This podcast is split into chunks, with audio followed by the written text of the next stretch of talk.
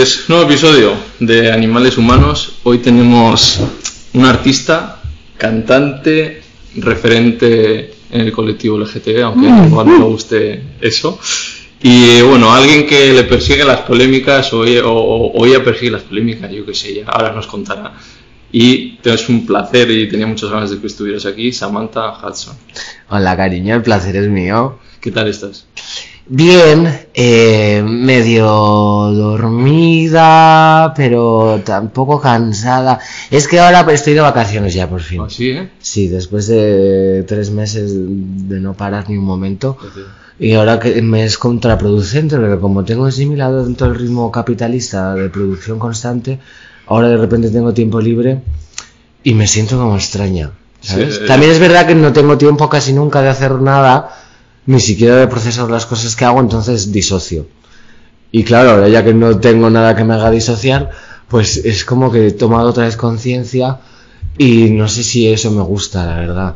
Prefiero estar inmersa en esa vorágine de hiperconsumo y no enterarme de ningún estímulo. Ya, es eso que de repente paras y te sientes tan mal de, joder, no estaré haciendo cosas, ese Sí, pepito grillo. Mm, tampoco me siento mal porque pienso, no te tienes que sentir mal por no hacer cosas.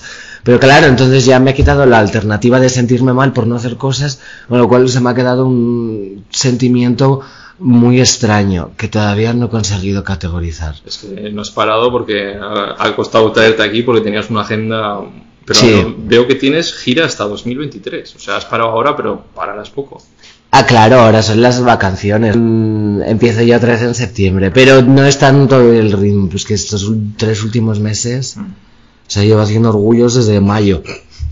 Me decía yo, el orgullo ahora dura un mes. Ah, si solo fuera un mes. Vale, pues haciendo promoción un poco, claro, ahora estás de vacaciones, pero bueno, si quieres promocionar la gira, bueno, tienes el podcast con Jordi Cruz que ha pasado por aquí también. Sí, oh, ha venido todo el mundo. Sí, sí, está, está a tope. Pues ah, sí que haces, haces buen, buena comunicación, Sí, ¿eh? Porque la verdad, ni nada, conte Jordi Cruz, Samantha Hudson, está súper. Sigamos. Vale, mientras, ¿qué tal también con el podcast? ¿Cómo sigues ahí? De Netflix. Bien, ya hemos parado ahora, solo queda por publicar como cosas que ya teníamos grabadas y a ver si volvemos en septiembre. ¿Estás contento? Sí, un proyecto más. mojo, ¿no? Hombre, Jordi Cruz es un encanto, la verdad. Es sensacional. Me tan habló, habló muy bien de ti. Ya, siempre habla súper bien de mí. Yo no hablo mu- bien de nadie, no porque no lo piense, sino porque me cuesta expresar sentimientos. Entonces, pero bueno, es que él es el mejor del mundo. Es, Y- es tan tierno, quisiera abrazarle constantemente. ¿Y la experiencia de entrevistar qué te, qué te ha parecido? Pero siempre est- estás tú como la entrevistada. Tampoco es que sea una entrevista, la verdad es que suelo hablar más que los eh, que vienen. Lo cual no sé si es positivo o negativo, pero a veces es que viene gente más siesa. Y claro, tampoco es que sea siesa, a lo mejor no le gusta el tema, sí, o están hasta el coño, que es un sentimiento muy legítimo. Entonces, pues una tiene que llevar el peso junto con Jordi Cruz. Pero yo bien, yo me apaño con todo. ¿Quién ha sido la que más te ha gustado? Yo creo que Yolanda Ramos y luego vino Susana Baitua con un psicólogo que no me acuerdo de su nombre, me, me va a perdonar. El pobre señor, la verdad. Sí, fue muy chulo porque hablamos de salud mental, pero no en plan salud mental. ¿Sabes? Como cosas realmente chulas. Vale. 18 de septiembre, Rasmataz. Justo esto saldrá un poquito antes, o sea, 13 de octubre en Hermosa Fest, en La Manga, en Murcia. El 2 de diciembre en la Sala Oasis y el 17 de diciembre en el 8 y medio en Madrid. has llegado a una Sala punta, Oasis ¿eh? Zaragoza. Sí. El 8 y medio, ojo, eh. Sí, el del 8 y medio y el de Razmataz eh, son shows especiales. Que ¿Ah, sí? Vamos a hacer el show que, que estrené en el Sonar. Ajá. Y para la gente que igual dice, ¿qué shows hace Samantha o de qué va? Pues Samantha Hudson tiene canciones, cosa que es algo que muy poca gente sabe, porque tampoco los culpo, la verdad. Colecciono profesiones como la Barbie y es bastante complicado decir a qué se dedica. Pero contra todo pronóstico, cantante es lo que mm, mi principal fuente de ingresos y lo que más tiempo llevo haciendo.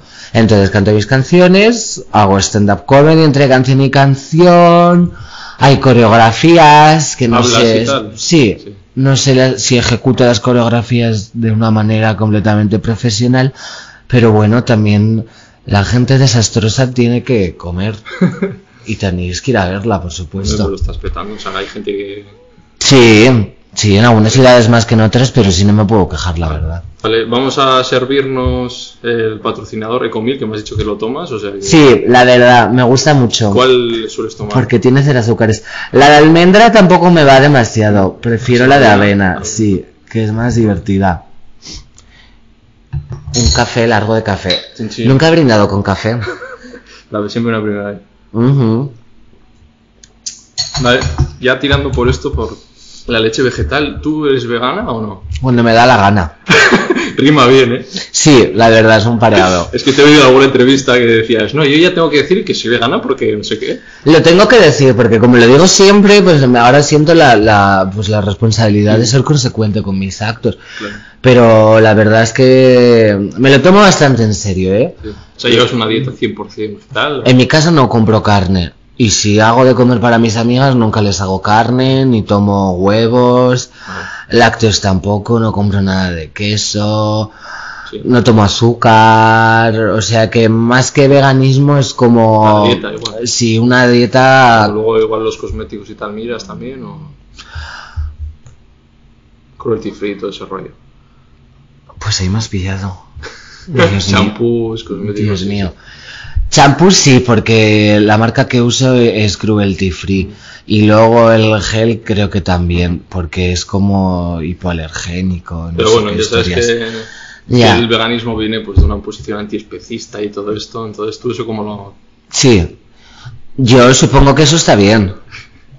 Tú que antes de meternos en política, al final es política, porque mucha gente lo, lo atañe a una dieta, pero Es político, es político. A ver, a mí me dan pena las especies. Y tengas que eh, ser responsable con el medio ambiente y lógicamente mm, mm, ir en contra de la industria cárnica, las macrogranjas y todas las tropelías que se cometen contra los animales, también yo encuentro razonable, ¿no? Que alguien desarrolle como más empatía por una persona con la que comparte ciertos rasgos, aunque la verdad es que yo hay animales que quiero más que a ciertas Claro, personas. En general, pero esa no es la cuestión principal por Claro, la es que yo lo que tiene el hago. derecho a vivir, a no sufrir, ¿no? Y ya está.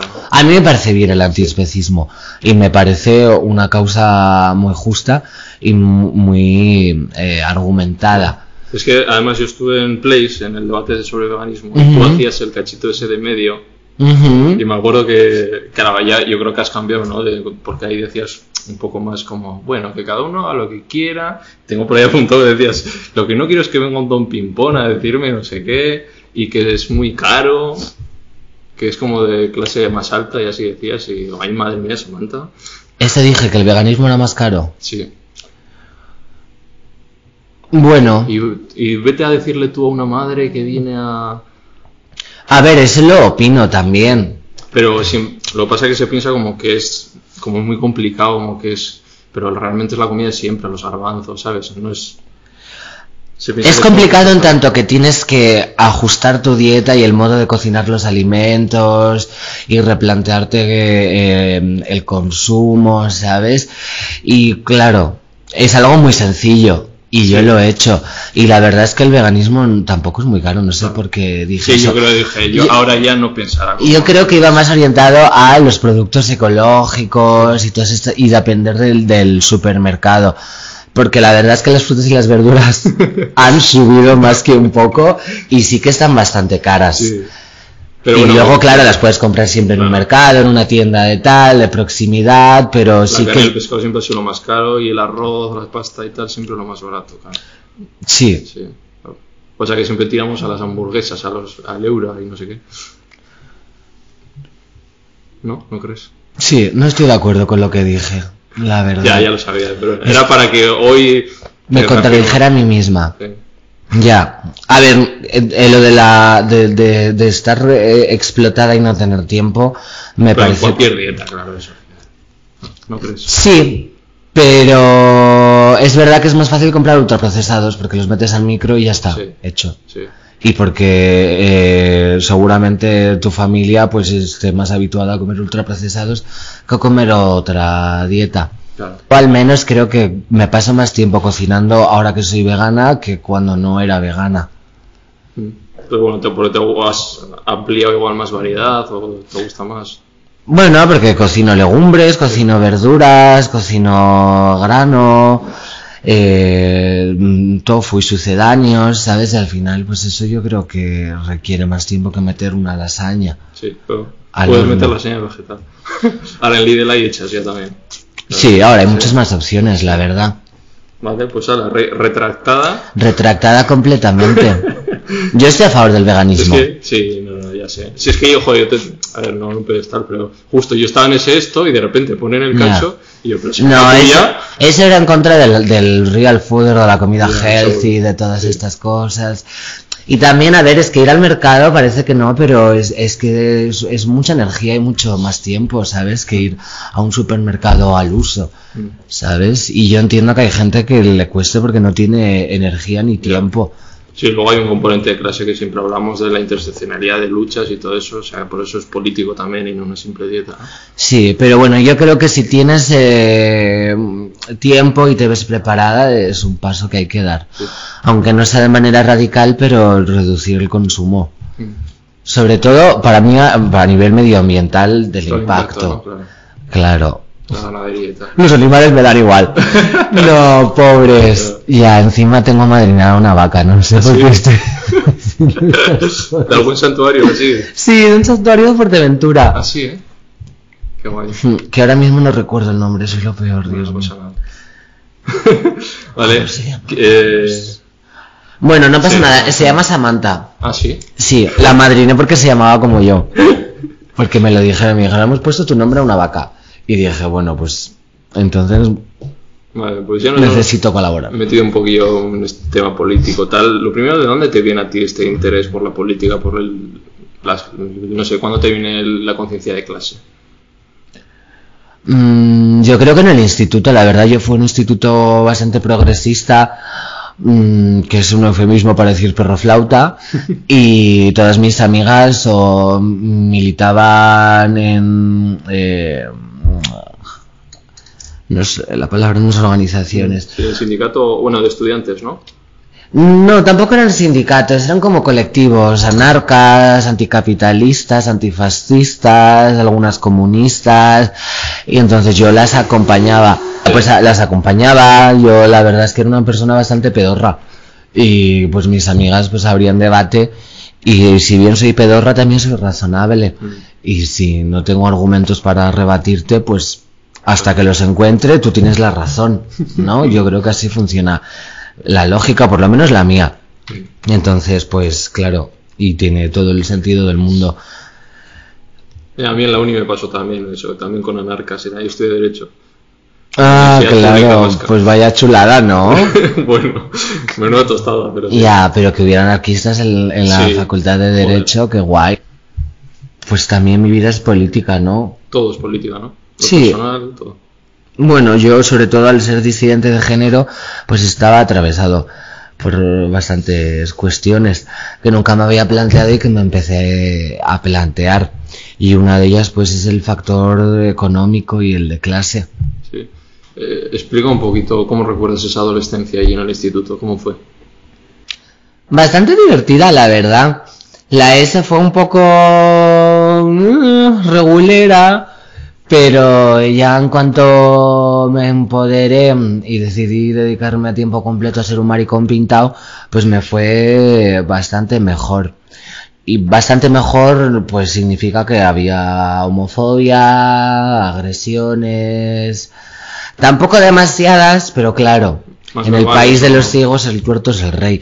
¿Este refrán es capacitista? No. Pero bueno, estamos Lo retiro, pero se ha entendido lo que quería decir. Debería buscar o, algo que significara lo mismo. Pues, eh, lo- bueno, te estaba diciendo eso, que a- al final estamos tan acostumbradas a sufrir violencia en nuestro día a día que luego si no sufrimos tanta, pues lo vemos incluso como, como algo de agradecer, ¿no? Como un privilegio, como que somos afortunadas porque no nos han dado una paliza de muerte. Y yo realmente me siento así porque es que el panorama era tan complicado Ahora yo creo que ya de cada vez, no es que haya menos homofobia, pero creo que sí que la gente, la gente que entiende, la gente que no entiende sigue sin entender, pero la gente que entiende... Da o más te- corte, ¿no? Decir, Sí, según o tenía las aptitudes necesarias como para empatizar con estas causas, pues está más preparada. Es como Y- los cómicos, ahora ya les cuesta más decir, "Mm, marica, no sé qué, ¿no? Aunque igual lo piensen, pero Sí, sí, la verdad. Eh, pero bueno, yo sigo odiando a los cómicos masculinos. Pero yo creo que ahora hay, ma- hay mejores entornos de cuidados y mejores amigas, sobre todo Joder, en los institutos. preparando la entrevista, eh, pues también me salían ahí de repente en YouTube tus haters, tus, tus enemigos, ¿no? Gente que se dedica encima a youtubers a, a crear contenido contigo y digo, a ver qué dice de esa manera. Ah, sí. Sí, y me ponía malo, porque además uno decía, porque no sé qué leían comentarios de... Fue sobre la polémica esta del que dijiste hace poco, lo de... La solución es eh, quitar Vox y de que no exista la policía. Hicieron una reacción sobre eso. Y sí, reacción sobre Mira, eso. la gente está en pedorra. O sea, estoy en un evento de la revista Glamour, que es una revista de moda. Mm, No le han preguntado a nadie acerca de qué puede hacer por el colectivo. Sí. Pregúntale a María Pombo y a su marido a ver qué pueden hacer por el colectivo para mejorarlo. A que- lo dijiste como, a como que no- pasar la pregunta ya. Pero porque me chupaba el coño, o sea, evidentemente hice una síntesis absurda y ridícula de cuatro conceptos simpleros que no podía, es que aunque hubiera querido no podía desarrollar esas cosas Pues claro, en ese fuiste momento. y todo. No te enteraste. A no me enteré, a mí me chupaba el coño, pero además es, honestamente también te digo, tenía razón, yo creo, un poco, ¿no? Porque, o sea, aunque fuera algo ridículo en plan de, el capitalismo es malo, eh, Vox hay que Sí, este es prohibirlo. lo que venía a decir. Mirar las soluciones que pone para el colectivo LGTB, no sé qué. Policía, tú me dirás que tiene que ver, no sé qué. Hombre, pues ya me dirás tú si tiene que ver, la verdad. Ya, la gente es que es tonta y Sí. cuando señalas al cielo te miran el dedo. Entonces, pero Sí, bueno, veía los comentarios que te defendían a ti y una, una chica creo que decía, ¿no os da vergüenza meteros con, con ella, con todo lo que ha tenido que pasar por las, por, las estructuras sociales de poder? Y él decía, a ver, ¿qué va a pasar? ¿Qué va a pasar? eh?". Y encima, este ser, o sea, es que te decía unas cosas yo me ponía mal, decía, ¿qué va a pasar Y yo? Es que tienes tan privilegio que no te das ni idea de lo que ha tenido que pasar. A mí me, me hace gracia, la verdad, me parece como, no sé, están tan ensimismados. Seguramente él también haya sufrido la violencia estructural y la jerarquía de poder y seguramente los cuerpos cis. de seguridad del Estado también les hay... Es que la, la mayor mentira que nos han contado es que la gente heterosexual no sufre las consecuencias. O sea, hay miles de factores que también forman parte de nuestro sistema y que también tienen que ver con la clase, que a ti te atraviesan como persona y que tienen relación con la violencia que yo sufro, ¿sabes? O sea, el hecho de que eh, tengas que reprimir tus impulsos, tu deseo, tu sexualidad, que no puedas explorar nada más allá. Todo lo que vaya en contra de la norma. Exacto, ya no te digo de que a lo mejor seas bisexual homosexual y no lo puedes descubrir, o que te guste una práctica que se considere eh, de personas depravadas y que eso no puedas comentarlo con ninguna persona de tu entorno cercano porque vives eh, sumergido en una burbuja eh, cis heteronormativa. Y eso también te afecta a ti, ¿sabes? Y es la misma violencia de la que las personas Sí. queer nos quejamos, pero como para ti es más fácil performar la norma porque puedes y tienes las aptitudes para hacerlo y se te permite porque dentro de lo que cabe, pues estás más cerca del orden establecido que de los márgenes,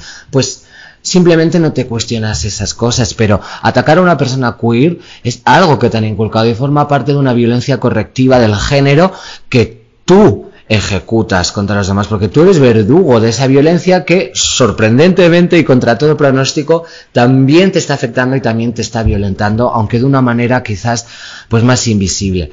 Pero esa gente ni siquiera se plantea eso. Y encima se dedican a hacer tiempo de contra sí. Y es que son muy pesados, o sea, pues porque es como, eh, no, es que no puedes robar en mi tienda, pero te, eh, te- te- tu jefe es algo tuyo, o sea, quiere decirte, a tu jefe le importas un mínimo, eres un pedorro. Pues sí, Y la, es que le da la policía, la policía, cásate con la policía si tanto te gusta la policía, es que eres un pesado, ¿sabes? Y luego diciendo, pues ha sido un pijo toda su vida, que le vi yo el documental ese que hizo, no sé qué. que yo era un pijo, decía, ya eso me hace tanta gracia. Yo entiendo que ahora pues esté en una posición más privilegiada porque tengo estabilidad económica. y aparte que te diga encima masculino, ya mira como loco y todo. Ya. A ver, eso a mí me da igual porque mira, Ya, pero me- se ve que va a hacer daño. Me chupa el coño el género. Es evidente que es una intención de hacerme mis gender, ¿no? Pero es que incluso eso lo hacen mal porque es como... Sí, tú has dicho que te da Kaylee Cuoco for Priceline. Ready to go to your happy place for a happy price? Well, why didn't you say so? Just download the Priceline app right now and save up to 60% on hotels. So, whether it's Cousin Kevin's Kazoo concert in Kansas City, go Kevin, or Becky's Bachelorette Bash in Bermuda, you never have to miss a trip ever again. So, download the Priceline app today. Your savings are waiting. Go to your happy place for a happy price. Go to your happy price, Priceline. Nunca he dicho que sea una chica trans, nunca he dicho que me sienta mal que me trates en masculino, nunca he renegado de mi nombre. Jamás he dicho que Iván González sea mi necrónimo, no es mi dead name, me da igual que utilicéis ese nombre, yo no lo uso porque, porque me parece que es un nombre que no me representa lo más mínimo, pero que digas Samantha, que digas Iván González con la intención de herirme, es que eres tan tonto, tan panoli, es que eres sencillamente imbécil. O sea, tú cómo te, para la gente que, cómo te defines. Yo soy una persona no binaria y tampoco quiero defender un identitarismo con respecto a eso. O sea, no creo que sea necesario generar una tercera categoría con una definición estanca, ¿no? Unos requisitos a cumplir, como si fuera un tercer género que te sientas identificado. Yo creo que es más bien un posicionamiento y es pues un sentimiento de mm, discordancia con el sistema sexo-género y con tener que eh, identificarte con dos categorías definidas que son hombre o mujer. Sea, lo que venís, se viene a decir es como que siempre nos imponen una u otra, ¿no? Sí. Tú no tienes por qué entrar en eso, ¿no? Es una declaración de intenciones en contra de tener que elegir entre el binomio. Ajá. pero tampoco me parece bien que haya como una naturalización de eso, ¿no? Como si fuera un orden natural y orgánico, como, ah, no, es que hay hombres y mujeres por la naturaleza, pues también hay un tercer género. No lo creo. ¿Y hacia dónde debe- crees tú que debe ir esto? ¿O debe ir la sociedad? Yo creo que debemos emanciparnos del género. Es una tarea complicada, desde luego. Eh, ¿Cuáles son las pautas que hay que seguir para hacerlo? Pues mm, me parece un debate muy complicado y no me atrevería a decir ni una, ¿no? Pero yo creo que respetar todas las identidades que sean disidentes y que se alejen de la norma es un buen comienzo, ¿no? Y que cada persona cada vez tenga una identidad y una expresión de género más diluida, pues es un buen comienzo, sobre todo porque también ataca la heterosexualidad, la heterosexualidad como institución. Porque si cada vez está más desdibujado lo que es un hombre o una mujer, o cada vez hay más personas que no se identifican con ninguna de esas, pues también la heterosexualidad y por consecuencia la familia nuclear, Por eso tiene tanta relación con el capitalismo, ¿no? Le interesa mucho que haya la familia de siempre, ¿no? Sí, exacto. Al final generar eh, un núcleo estanco, aparte de la división sexual del trabajo, pues es una manera de mantener ese orden, ¿no? Y de alguna manera, pues era una rueda. La figura masculina pues se encargaba de la producción y el trabajo y la figura femenina de la reproducción social y de cuidar de, digamos, eh, la fuerza de trabajo presente, Mm. que era el marido que estaba trabajando, de la fuerza de trabajo futura, que era la, la, la, la prole, los vástagos, la descendencia, y de la fuerza de trabajo que ya no servía de nada, pues que eran los enfermos, los viejos, etcétera. Habiendo esa relación con el capitalismo, ¿cómo puede ser que los anticapis o comunistas todavía eh, piensen que el enemigo es lo queer? Algunos, claro. Porque el anticapitalismo no te quita la homofobia, ni la transfobia, ni ninguna fobia contra las personas queer. Al final la- no entienden que eh, nuestro sistema es económico, pero también es social. Y al, en un modelo socialista te pueden seguir insultando por la calle, o sea, es que eso no cambia nada. Efectivamente. Ya partiendo de la base de que hay gente queer de clase obrera, bastante, de que ser de clase obrera también eh, agrava muchos problemas que tienes en tanto que eres una persona queer. Y segundo, que la etiqueta de maricón, la etiqueta de negro, de inmigrante, la etiqueta de eh, feminazi, de guarra, de puta, de pederasta, de degenerado, depravado, la etiqueta de normalidad, el decoro, todos esos conceptos Muchos vienen en parte por la moral y la ética y el dogma cristiano de la Iglesia Católica, pero también sirven al sistema capitalista y al Estado burgués. Imaginar, ¿no? Y- Efectivamente, porque la gente, o sea, el sistema necesita que haya esas categorías. Primero para seguir manteniendo la familia nuclear monógama tradicional, ¿no? Porque si existen posibilidades al margen de ese esquema estereotípico, pues quiere decir que eso no es el orden natural, que no es a lo que tienes que aspirar, que no es lo orgánico y que no es lo que toca per se, con lo cual no puedes permitir que haya unos horizontes más amplios más allá de lo que se supone que es el núcleo central de la burguesía, que es la familia eh, nuclear. Después, porque tiene que haber colectivos marginados para que acepten condiciones eh, precarias y trabajos que otras personas obreras se nieguen a aceptar. Eh, tiene que haber personas que se encarguen de cuidar a la gente enferma, de cuidar a las infancias. Tiene que haber gente que se encargue de, de aceptar los trabajos que nadie más quiere. Creo que eso se llama ejército de reserva, si no me equivoco, ¿no? Y eso es, eso es un término marxista. Y en eso se incluyen las personas inmigrantes ilegalizadas. ¿Tú ves que el marxismo de base o teórico o Lenin ya habría incluido todo eso? Aunque estamos hablando de 100 años atrás. A ver, es, también es que es que entender los contextos, ¿sabes? O sea, por lo menos consideraban a las mujeres, ¿sabes? Que ya era un gran paso, pero no puedes hablar de la cuestión queer en esa época, porque yo creo que sencillamente no se concibían eh, todos esos términos, pero seguramente si hubieran seguido existiendo y se hubieran seguido desarrollando, sí que habrían tenido que incluirlo, porque todo va cambiando, ¿sabes? Y tampoco puedes llevar ese obrerismo del mono azul reaccionario chapado a la antigua, porque no puedes pretender que eh, el esquema y el contexto de la época en la que se escribieron esos textos que tú reivindicas como si fueran la Biblia sea el mismo que el de ahora. Las cosas han cambiado y tienes que ajustar porque todo, todo es muy distinto, ¿sabes? Y los códigos operan de una forma muy diferente y eso incluye a las personas queer. Hablé hace tiempo de, de, de marxismo queer y me cayó la del pelo también, Bueno, ¿sabes? Entonces cojo este clip a TikTok para que, para que tenga este movidito. Exacto, pero Claro, a ellos marxismo queer es como les explota la cabeza. ¿no? Pero t- tienes que, tienes que entender que también hay una realidad material Sí. detrás de, de- del género. Que, o sea, quiero decirte, No, es que existís, o sea, ¿sabes? Es que no sé.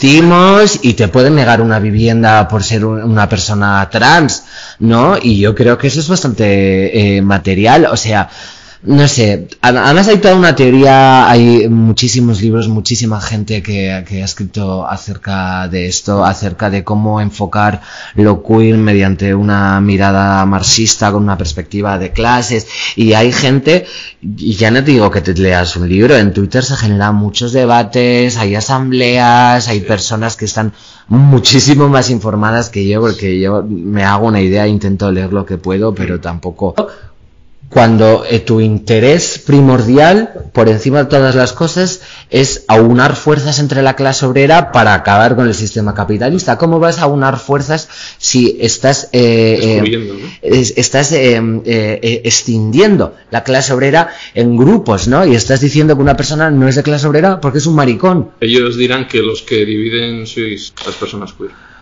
Ellos pueden eh, pensar lo que quieran, pero yo creo que... debe- Dividen a la clase obrera y no sé qué, a la izquierda. Ah, Mira, o sea, es que eso no es- me parece absurdo, ¿sabes? Y yo entiendo que puedo tener contradicciones, que puedo ser una persona que a día de hoy está bastante asimilada por el sistema, que participa eh, de las instituciones, que trabaja para empresas. También te digo que tienes que hacer lo que tienes que hacer. Y al final... Todos estamos dentro del sistema. Soy consciente que la gente se, apro- o sea, de que los medios de comunicación generalistas se aprovechan de, eh, de que ahora lo queer es una tendencia, ¿no? De que eso genera clics. Soy consciente de que la mayoría de partidos también utilizan esto como una estrategia electoral, aunque hay algunos que la verdad creo que lo hacen de una manera genuina. Aunque también pienso que, bueno, pues las instituciones no pueden hacer grandes cambios, ¿no? Son más bien reformas eh, pequeñas. Pero bueno, el caso es que eh, me he perdido. Sí, que estás dentro de- también del sistema, pero bueno. Eso, que yo entiendo que, que, que puede ser una persona más para aquí, más que para allá. Pero no me parece algo constructivo tener una persona eh, potencialmente aliada de las cosas que dices y sencillamente arremeter contra ella. Yo creo que tienes el deber de explicarle a la gente las cosas, ¿no? Para eso se hacen asambleas, para eso se hacen organizaciones, para eso militas, para eso se escriben libros, para convencer a la gente fagocitada eh, por el capitalismo de que en realidad el capitalismo es contraproducente y de que es violento para eh, las personas en las que estamos en él. Pero Es que lo, lo es curioso porque es que. no quieren explicarle las cosas a la gente. Mm. Quieren una diana y quieren ser mezquinos y quieren ser Eso me homófobos. sorprendía que, que te dediquen y después, como no tienes otra cosa mejor que hacer. Y gente de derechas y de izquierdas. Los de derechas lo puedo entender, como dices tú, pero a veces no sientes, porque eso te iba a preguntar, tú recibes de, de ambos bandos. Y es como te dolerá más que de- se supone que desde tu propio bando. Desde el momento en el que arremeten contra mí por mera transfobia, no los considero de mi bando en absoluto. Y mis amigas queer, trans, que son las más marxistas, las más leninistas, las más de clase obrera, las más eh, eh, para que el capital lo otro, cuando me tengo un resbalón, ellas me escriben, o cuando tengo algo que quiero saber, se lo pregunto y me lo explican.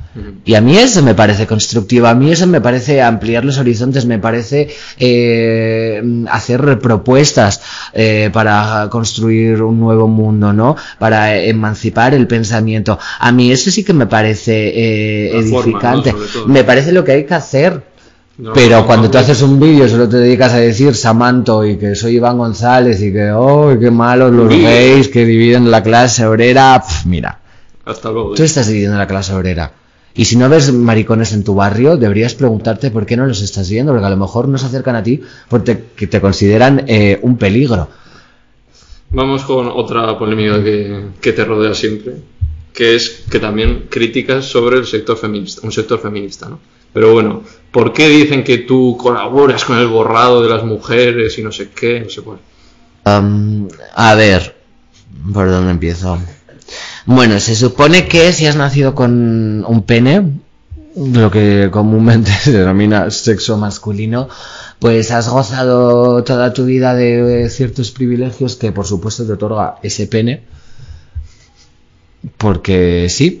Y claro, como has gozado de ciertos privilegios masculinos, luego a la hora de mm, hacer la transición, reasignarte el sexo, someterte a una cirugía, empezar un tratamiento de hormonación, o simplemente cambiar tu género en el registro civil, o decir que eh, eres una chica, que es lo que eres, pues eh, es algo insensato, ilegítimo y completamente insolidarizado con la causa feminista porque estás negando los privilegios de hombre que te ha concedido el sistema patriarcal por el hecho de tener un pene. Y claro, como tienes un pene y gozas de privilegios masculinos, si eh, te llaman de un programa de televisión o si ocupas cualquier eh, cargo a nivel laboral que pudiera estar ocupando una mujer, aunque tú eres una mujer, pues estás borrando a la mujer. Eso es como la teoría principal. Que solo se basa en, en pene o vagina, ¿no? Exacto. Que es básicamente hazte oír. ¿no? Básicamente, eh, hazte oír todo el argumentario de la ultraderecha, que por supuesto excluye a las personas intersexuales. Que es algo de lo que nadie habla en estos temas, en los que les gusta sacar tanto la biología, pero bueno, eh, en fin. Que además, las bebés intersexuales a día de hoy se les sigue realizando reasignaciones de sexo cosa que es consultada única y exclusivamente a los progenitores y decidida cuando estos bebés no tienen capacidad de potestad. Pero bueno, supongo que algunas reasignaciones de sexo molestan más que las otras, ¿no? Sobre todo las que decide una persona mediante su propio consenso y las que de, deciden dos personas o una eh, en nombre de un bebé que aún no tiene la capacidad de hablar. Bueno, el caso es que sí, las lo que a decir es que, que las mujeres trans no son mujeres porque tienen pene. Y porque tú no puedes decidir que eres una mujer de repente, ni autodeterminar tu género, porque mujer se nace. Y además, ellas abogan por abolir el género, pues también, ¿no? Sí, abogan por abolir el género. Pero luego lo, lo- lo reproducen y lo perpetran y cuando ven a una persona disidente del género que precisamente rompe con esos paradigmas falda, por ejemplo, ¿no? O sea, ellos dicen que puedes llevar falda y te puedes maquillar siendo un chico pero lo que no puedes hacer es decir que eres una chica por ello cosa que Samantha Hudson hace continuamente diciendo que es travesti, que es no binaria, que no es una chica trans, que le da igual que le trates en masculino, que le llames Iván, y aún así ellas dicen que yo soy eh, misógino, que soy Iván González, eh, que tengo unos cojones enormes, leí una vez. Las quiero tanto. Hace nada pintaron un cartel Sí. que había en Barcelona promocionando el concierto del 18 de, de septiembre en Ramatas precisamente y me pintaron una polla enorme y pusieron misógino. ostras. Y pusieron gay, acéptate. Wow. Lo que creen es que hay algo que solucionar. Para empezar. Y yo creo que no, no han entendido nada, porque es que no tiene sentido que te quejes del que nuestro sistema patriarcal dictamina lo que es ser una mujer y te impone unos roles de género eh, para que te adaptes a ellos, convirtiéndote en una mujer de verdad, y luego cuando ves una persona que rompe con todo eso y desmonta esas teorías, lo único que hagas es imponerle los roles de los que tú misma te quejas no hay por dónde cogerlo, ni siquiera, o sea, lo de un, bueno, puedes ponerte falda, pero si dices que eres un chico, y lo hago, y aún así dicen que no, que eso está mal.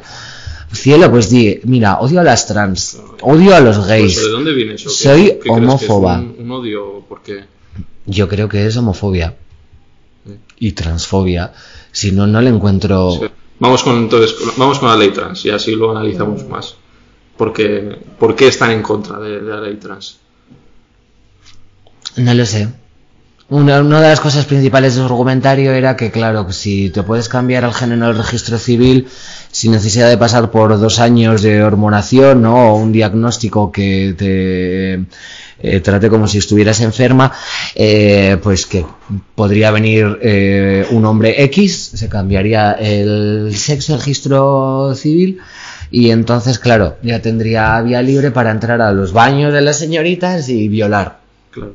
Como que necesitaran eso, ¿no? Yo creo que no han pensado que tú puedes, siendo un hombre, entrar a un baño de chicas, porque no es que haya un segurata ni un código secreto que tengas que poner, que solo sepan las mujeres. No decir, no, espera, que voy a ir al registro, ¿no? Sí, el registro a pasar por un proceso burocrático bastante tedioso, Y, aunque y ahora para ellos seguro humillante, porque claro, ¿no? y que es completamente innecesario. Ya están violando, ya están asesinando, ya están violentando, ya están vejando, ya están abusando sexualmente, ya están acosando en la calle. No les hace falta ponerse una peluca y llamarse Claudia.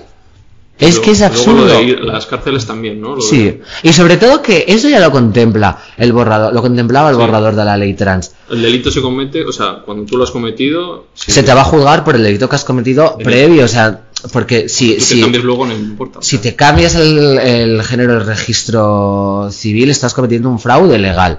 Y eso está contemplado dentro de, de la legalidad. No puedes hacerlo. Es como si has cometido un crimen y recurres a una cosa dentro de la legalidad para eludir tus responsabilidades de cumplir esa condena. O sea, quiero decirte, hay casos y casos y casos y todo se puede mirar. Bueno, en fin, Y luego es absurdo. lo de los menores, que les parece una aberración, que la- los cambios de sexo y... Ya, de nuevo, les parece una aberración eso, pero no les parece una aberración que eh, sometan a una cirugía de resignación de sexo a un bebé intersexual para determinar si va a tener una vulva o si va a tener un pene.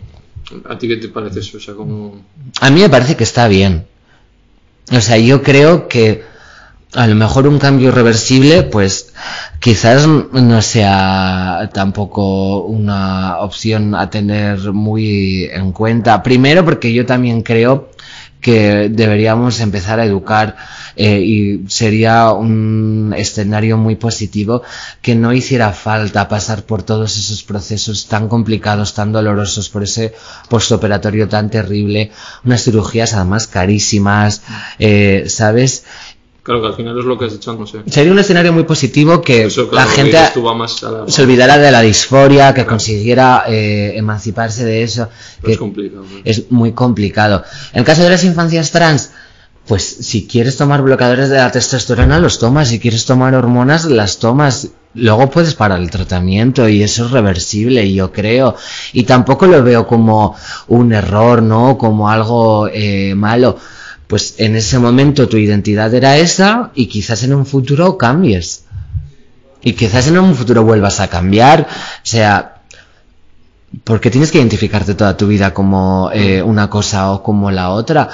Mm, Yo no lo veo tan complicado. Si yo de pequeña soy una chica y estoy convencida de eso, pues eso está genial. Y si luego me doy cuenta de que eh, soy un chico, pues también es estupendo. Yo pensaba que era un chico y ahora me he dado cuenta de que no lo soy. ¿Sabes? Y quizás en un futuro mm, diga que soy una chica trans, o quizás vuelva a decir que soy un chico. Es que no veo el problema Pero tampoco en capacidad de eso. decidir, por lo menos, no ser libre para.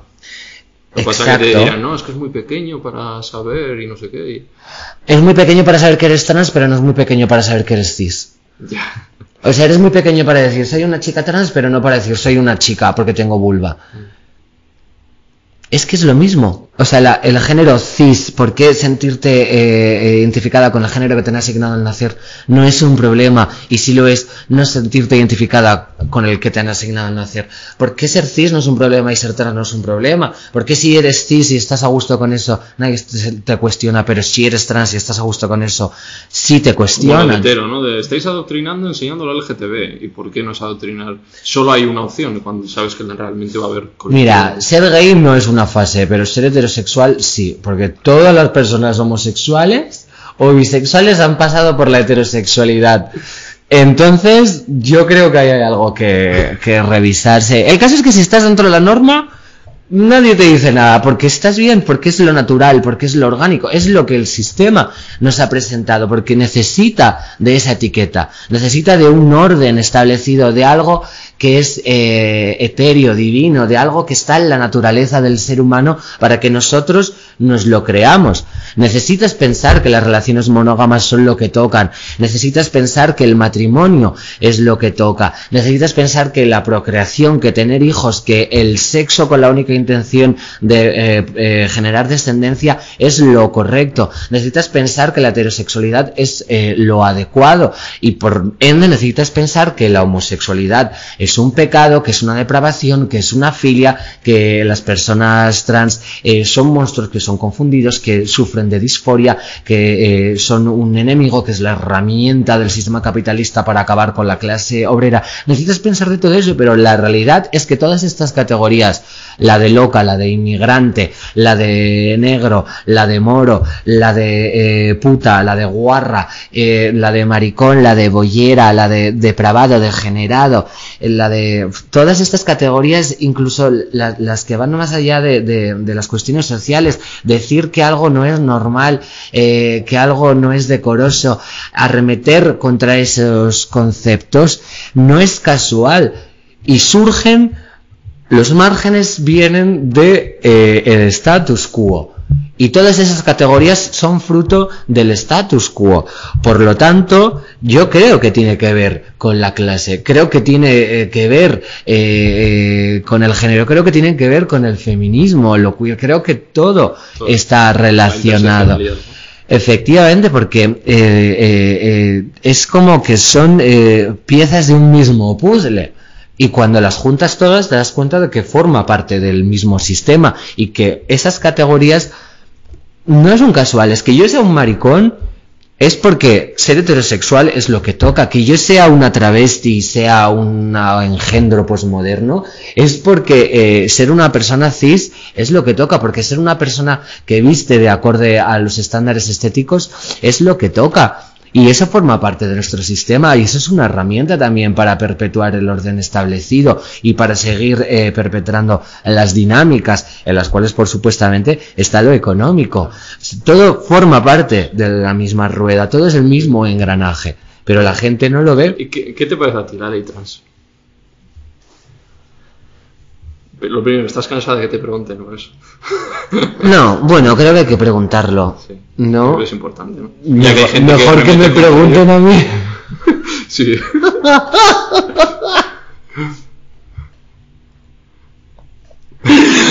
A mí me parece que... Mejor que aquí. Que está bien, eh, mejor que cualquiera.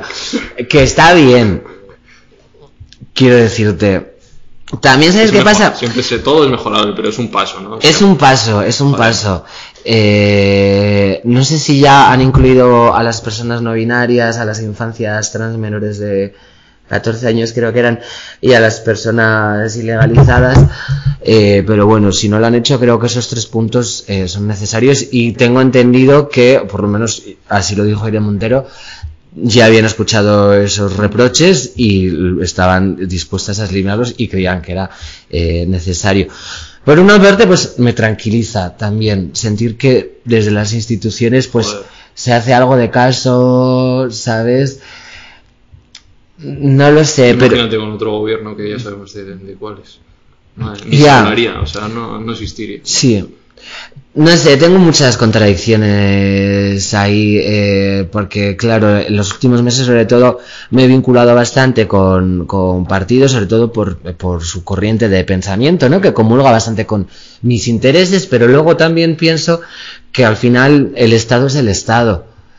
Y por el Estado también existe la policía, existen los desahucios, eh, ¿sabes? Entonces, mm, regular algo, cambiar las cosas dentro de eh, algo que en esencia también es un poco el problema. Sí, claro. Ese, ese es mi conflicto, pero puestos a que hay algo que lo va a ver, claro. prefiero que, que esté esto. Ahora te y- dicen que ya estás subvencionada, ¿no? Por el gobierno y todo, ¿no? Ya, eso me hace mucha gracia, en plan. Co- cobras mucho de paguitas de... La verdad es que eh, a mí me pagan si yo voy a cantar, lo cual es comprensible, ¿no? Porque claro, si tú vas a realizar un trabajo, ¿cómo no te van a pagar? No, quiero decirte. Eh, entonces, en las fiestas de la primavera de Podemos me pagaron igual que a los chicos del maíz. En las fiestas de- del PCE me van a pagar igual que, que, que- que- a cualquier artista. Entonces, No lo sé, pero por ir a hacer un acto, por participar en no sé qué, no sé cuántos, no me pagan, igual que no me pagan por ninguna entrevista. Es que la gente tiene un concepto de la fama como que, ala, ya estás ahí, ya eres rica, ¿sabes? Y la, la realidad es que la mayoría de cosas no te pagan nada. Pero bueno, tú ahora sí consideras que comparado con antes tienes mayor poder adquisitivo y tal. Tengo bastante mayor poder adquisitivo, no me puedo quejar, pero tampoco me Tampoco, puedo claro. olvidar de que soy una persona asalariada. Claro. Y ahora me ha ido muy bien, he facturado mucho este año, pero si de aquí a cuatro años ya no tengo tirón, ya no me llaman y ya no vendo tickets en los conciertos, adiós muy buenas. No vives en las rozas, o sea, ¿sabes? Hay mucha ley. No, ni O mucho sea, por menos. Y a ver, yo gano dinero, pero todo lo que gano lo utilizo para eh, pagarme los videoclips, para pagarme el vestuario, las bailarinas, eh, las coreografías, los juegos de luces de la gira, y lo utilizo para eh, eh, financiar la, la música que hago. Eres una persona muy humilde, o sea, no... Yo qué sé, luego también pensé y dije, joder, no andas tú ahora, por ejemplo, que está la, la época de los festis, de todos los influencers, y ahora toca los barcos. O sea, a ti no te veo en, en un barco, en un yate, o sea... No, y si voy, tampoco me gusta hacer alarde de eso porque no sé, tampoco me siento cómoda, ¿sabes? Y en realidad no soy una persona que comparta demasiado, Ya, sí. pero nada, ni de mi vida, ni de quiénes son mis amigos, ni de con quién he estado. Eh, no sé, es que es muy raro. Yo, para tú, empezar, no me fío de la gente que solo tiene amigas famosas y solo está con famosos, porque eso me parece como Y de. solo está en barcos y es... Solo estás en barcos. ¿Por qué estás todo Yo el no, rato estoy en barcos? eh, yo no tengo amigos que te hagan barco. Yo no sé si está en un barco alguna vez. Igual para ir a Mallorca o así, pero vamos, de estos de transporte. Sí. Pues creo, no estoy segura, creo que no. ¿Y por qué no andas en ese rollo influencer de vas a qué sitios que te invitan? Porque a ti seguro, o sea, joder, tú eres una persona muy conocida. Entonces entiendo que en eventos te habrán invitado a miles y podrías estar ahí, ¿no? Como para A mí- ONU y... Me mandan muchas cosas, bastantes marcas, la verdad, pero no les publicito nada. Ahí sí que podrías ganar pasta, Samantha. Empezado- muchas cosas. Yo ahora he empezado con las marcas pues porque he dejado la abogacía y tengo que vivir de algo, pero... Es que la gente también es muy pesada con eso, pues... Eh, mm, ¿Te crees que soy tonta? Pues claro que sé que esto es pinkwashing. Lógicamente se están aprovechando de mí, pero igual que se han, aprove- ellos. se han aprovechado de la, de la mm, eh, pareja monógama toda la vida. O sea, también es una política de la identidad, la heterosexualidad y vender eso como algo aspiracional. También se están eh, lucrando a costa de una imagen que está instaurada en el, en el ideario popular y ahora pues que lo queer está un poco a la orden del día, pues ¿qué van a hacer las empresas? Pues sacar partida de ello, No pero... hace mucho tampoco, ¿no?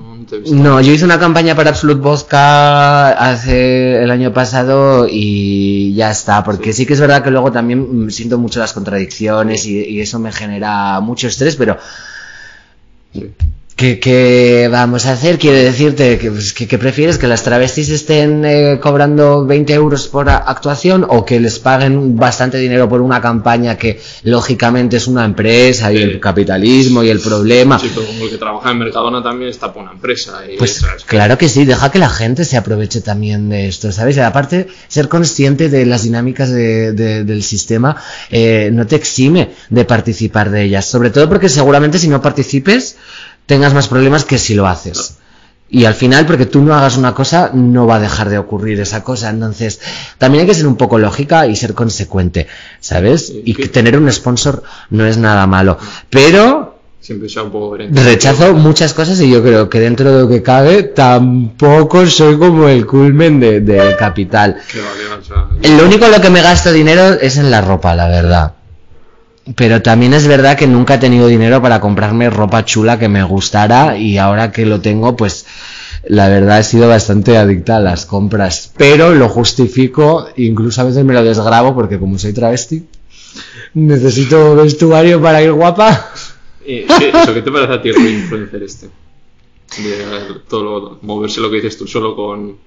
Es que no te he visto ahí yo por ahí, porque digo, si es que Mm. Podría mí- estar y lo he pensado y he dicho, no. A ver, yo estoy, estoy en eventos y Sí, voy a cosas. bueno, yo te veo por mala seña con tus amigos que no son conocidos. yo y- con la gente, porque claro, es que son la gente que me cae bien. Que no es que los dos me caiga Sí. mal, pero Eso igual te hace estar más en tierra, lo que no se te haya subido. supongo, supongo que influye. También yo creo que esas esferas tan elitistas funcionan de esa manera, ¿no? En cuanto empiezas a generar interés, a tener cierto capital social y económico también, eh, pues de repente te invitan a cosas, cosas con personas pues quizás más selectas, ¿no? Que hacen eh, otras cosas parecidas a las que estás haciendo ahora, que se mueven en círculos distintos, más elitistas, eh, que tienen más dinero, que solo van a ciertos restaurantes, que solo hacen tal, eh, eh, ¿sabes? Entonces todo de repente se vuelve como Un una burbuja de glamour, de farándula, de oh, es que mira que viene en este hotel, que nos pagan todo, que tal, esta alfombra roja, y aunque no quieras ya estás en eso y de repente te llevan para otro, tal. Yo creo que te desconecta un poco. Te ¿no? desconecta total, porque claro, les compensa que de repente participes de esas dinámicas. Y así funciona el Star System.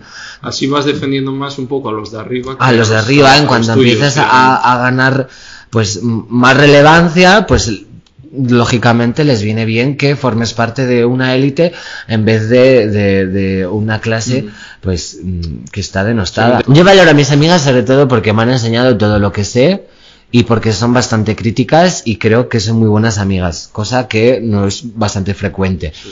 Y segundo, y aunque suene muy mal, las valoro porque son unas personas conectadas con la realidad y son todas muy precarias, viven al límite en cuanto a lo económico, no fliparte todas han tenido muchos problemas o familias desestructuradas, eh, la mayoría son neurodivergentes, sus familiares también suelen ser neurodivergentes, eh, bueno, han tenido mil sinsabores.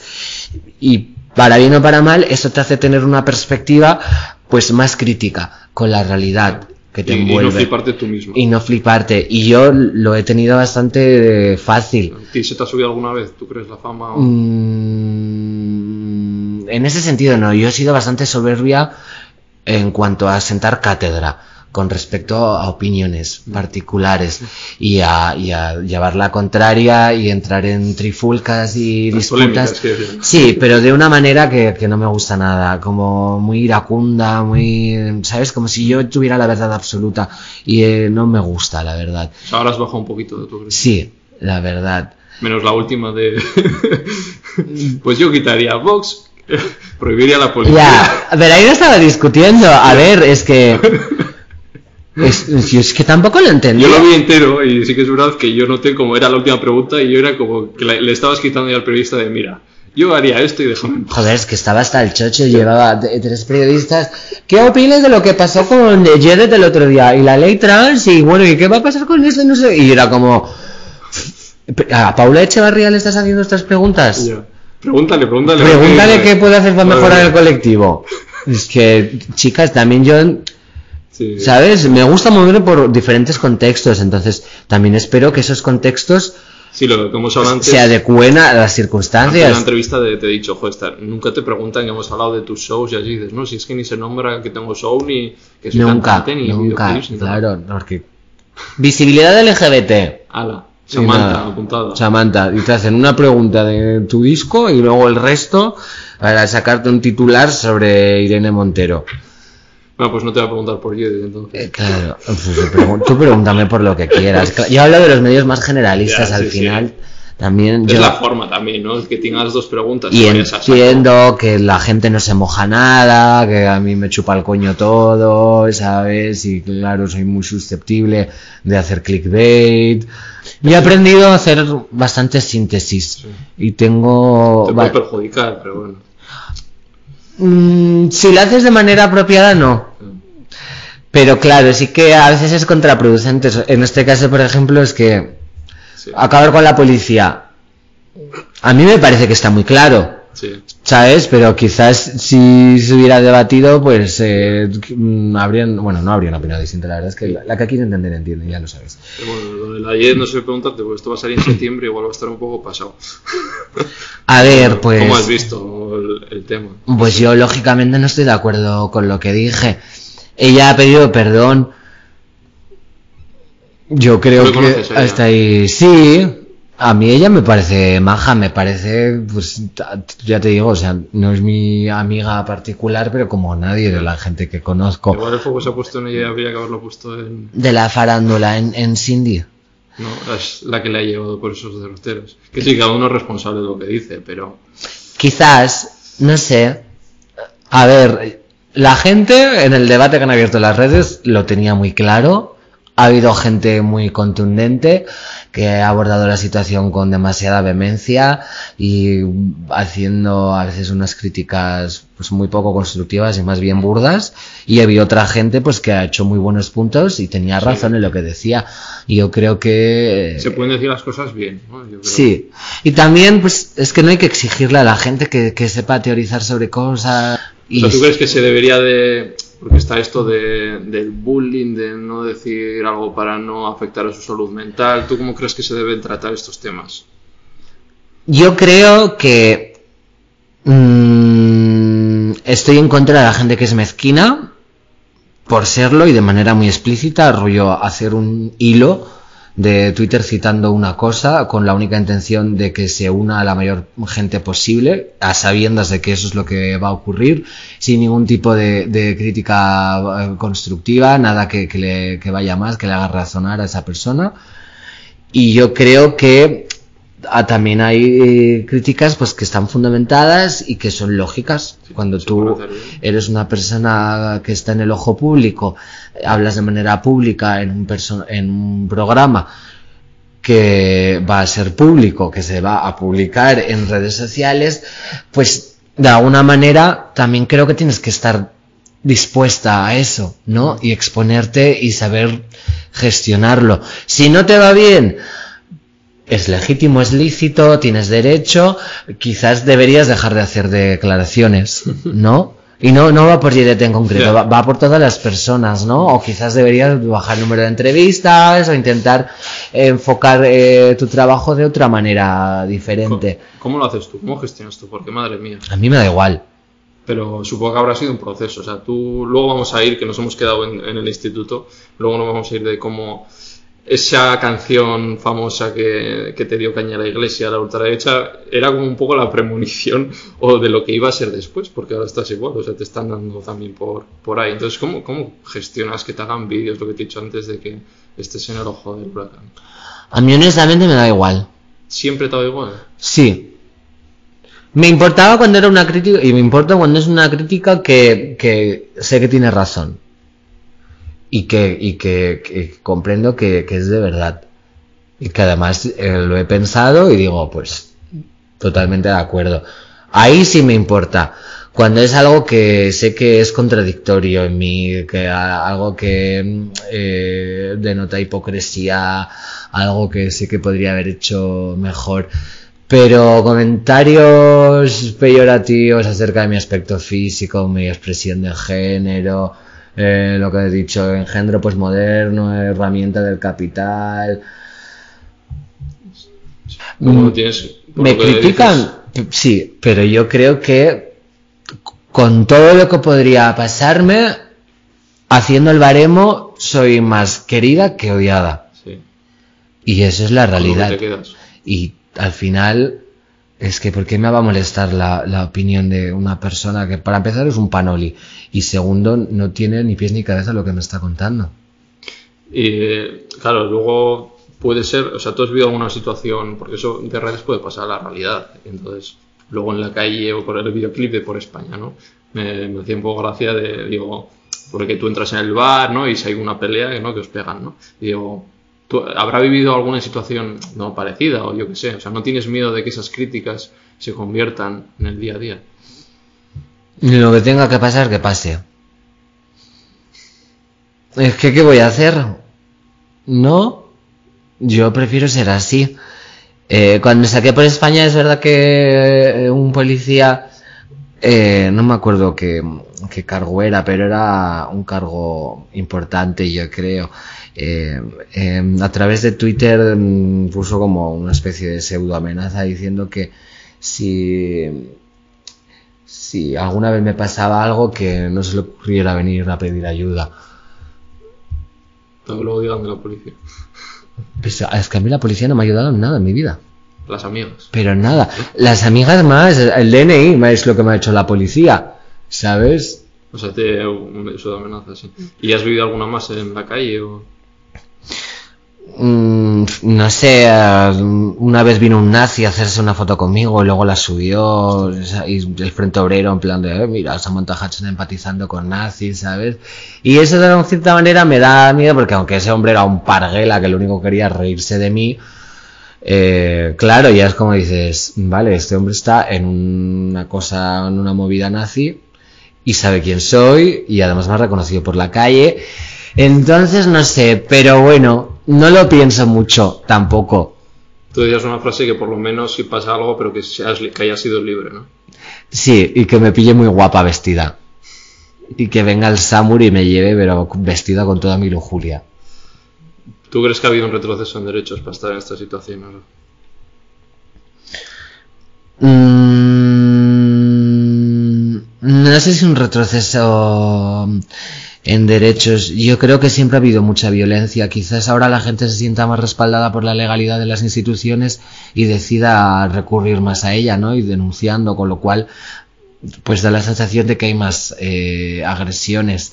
También es verdad que ahora se consideran delitos de odio, ¿no? Entonces Mm. puede estar tipificado en el código penal y se considera como algo importante, porque hasta que no hay una ley que lo ampare, pues parece que, que- que no, tiene importancia. Eh, pero no sé si es que ha habido una retrocesión en derechos o que eh, el- los discursos de odio y estos partidos de los que ya sabemos todos el nombre eh, han dado un paso más allá.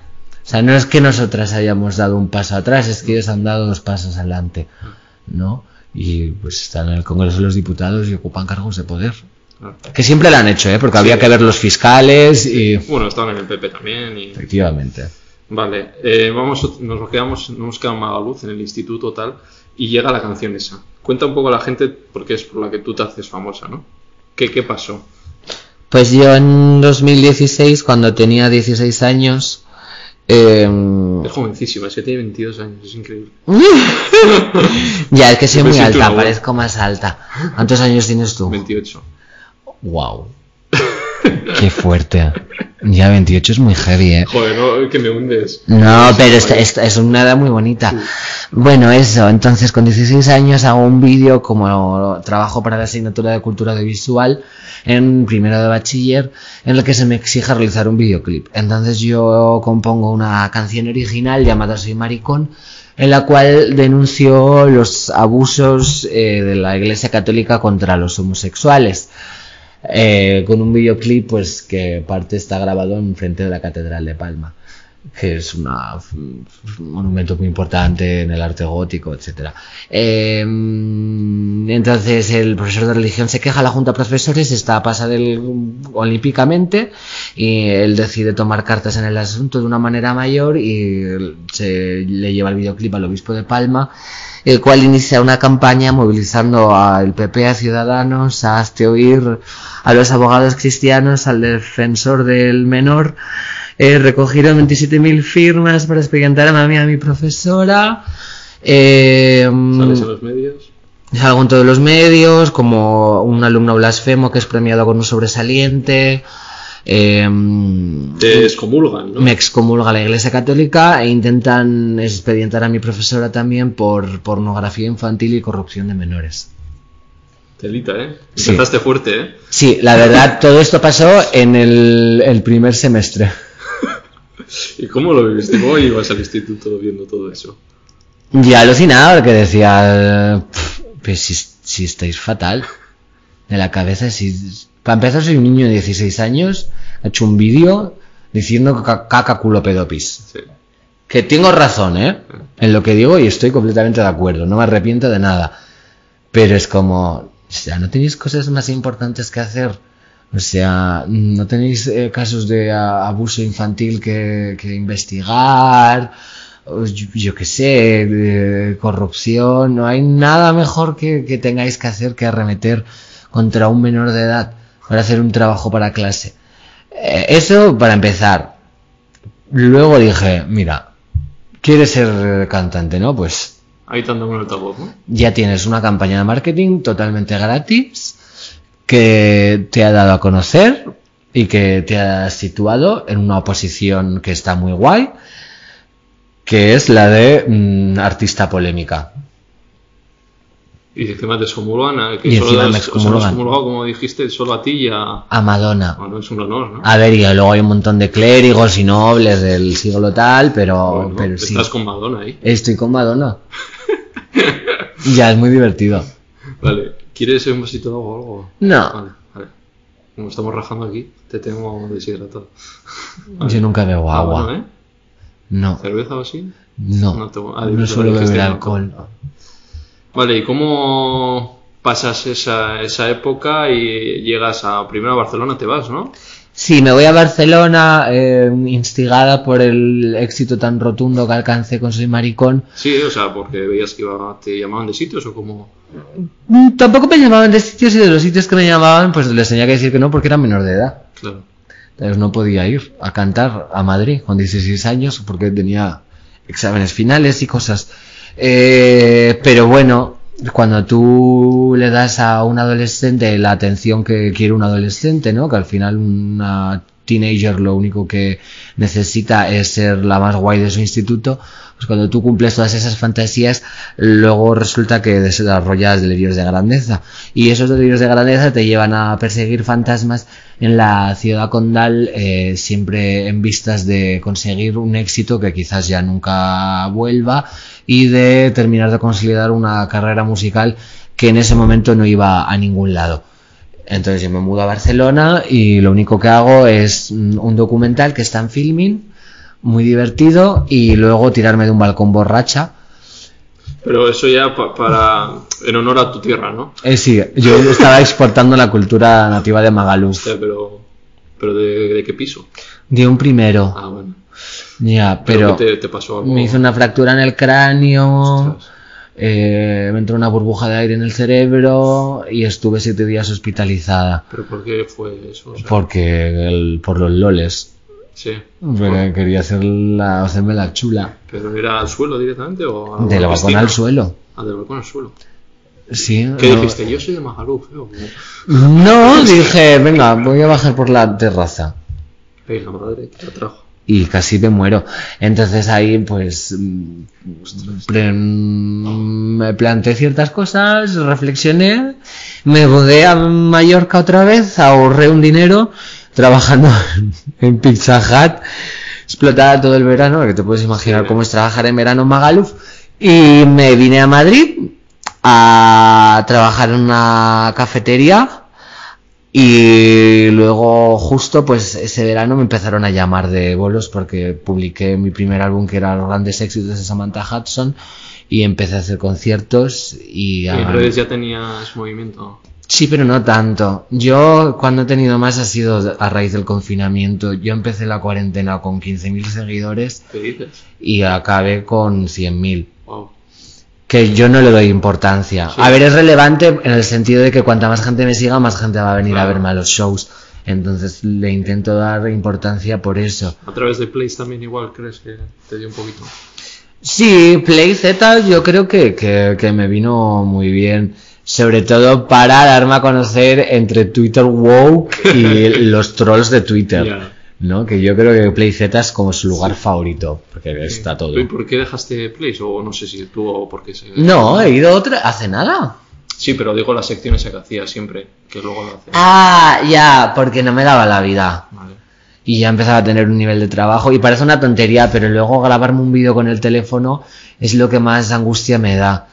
¿Sabes? Porque una cosa es irme a un sitio, a una charla, o un, esto, una bla, canto, bla, y me voy.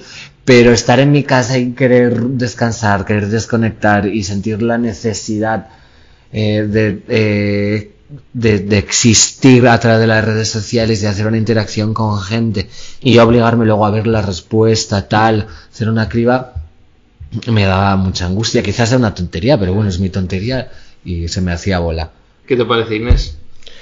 A mí me parece de lo mejor que hay, la verdad, en el panorama Yo creo que tú y ella, actual. vamos, co- como ya le dije a ella, cada 10 años pasa, pasáis alguna solo. Nace una de vosotras. Ah, y hemos nacido dos. Ya, yo comulgo mucho con las cosas que dice y ella tiene, tiene una corriente de pensamiento bastante parecida a la mía en cuanto a lo de las contradicciones, lo de participar del sistema y tal.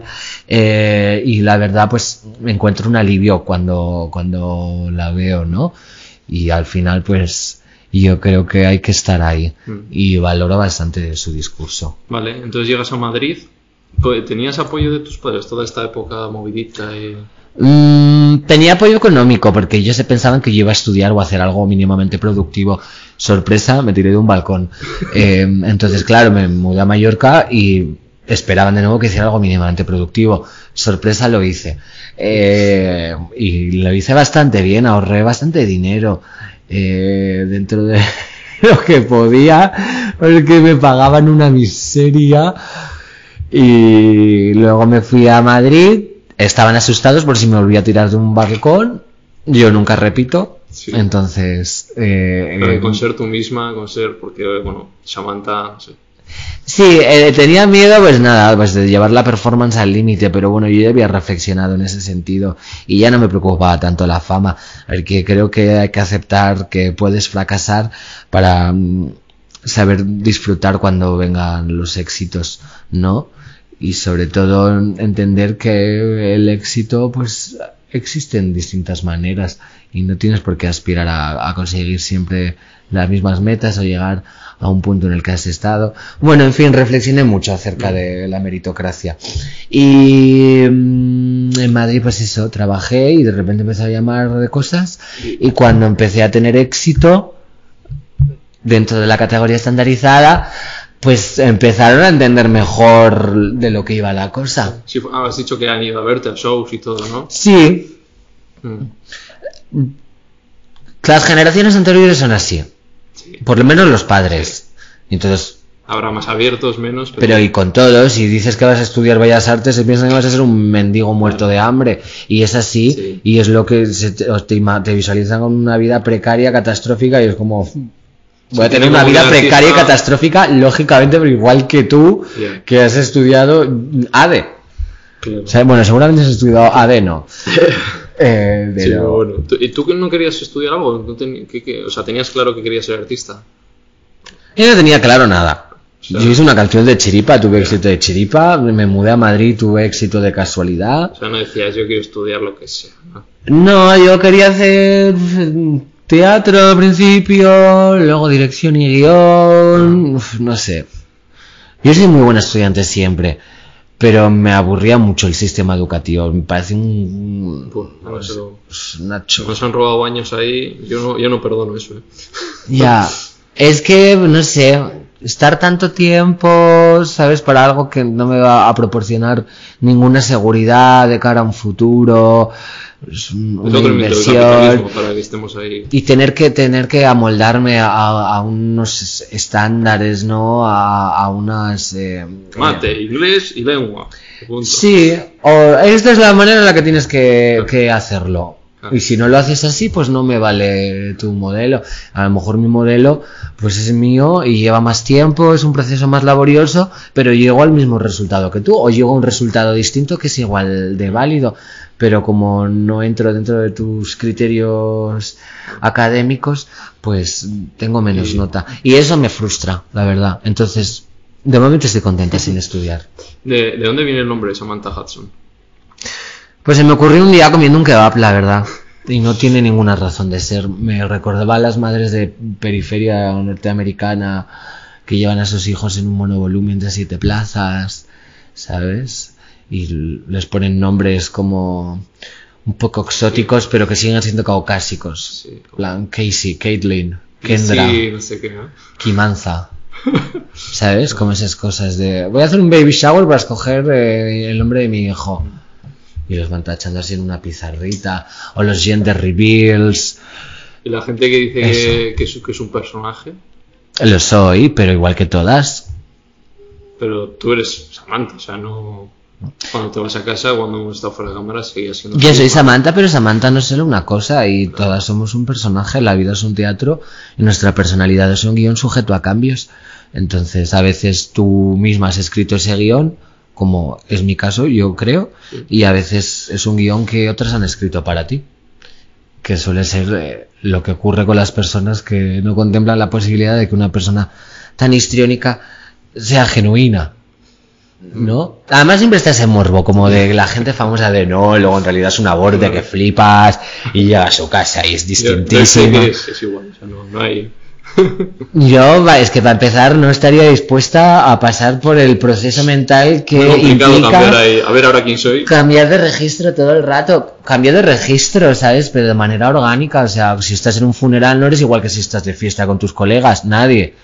Y nunca te has parado a pensar que eso suponga que eres una pantomima o que estés haciendo un papel. En mi caso particular, pues eh, es más visible, ¿no? Y más evidente lo que te he comentado, que al final todas performamos. Y cuando tienes una cita te pones coqueta o mm, sacas a relucir una parte que te guste más para atraer a la otra persona o cuando estás dando una charla o tienes una entrevista de trabajo eres formal y a lo mejor eres formal de verdad, pero también eres un fiestas. Claro. ¿Quiero decir eso que estás fingiendo, estás interpretando un papel? Puede ser, pero yo creo que Todo interpretar un papel no tiene absolutamente nada de malo. Y si tiene algo de malo, desde luego no me hace distinta al resto. Vale, vamos, siempre pregunto tres nombres, pero uf, contigo uf, iba apuntando muchos, así que se va, se va a extender. Voy, voy a hacer tres bloques, en vez de tres nombres, ¿vale? El primer bloque va a ser de programas.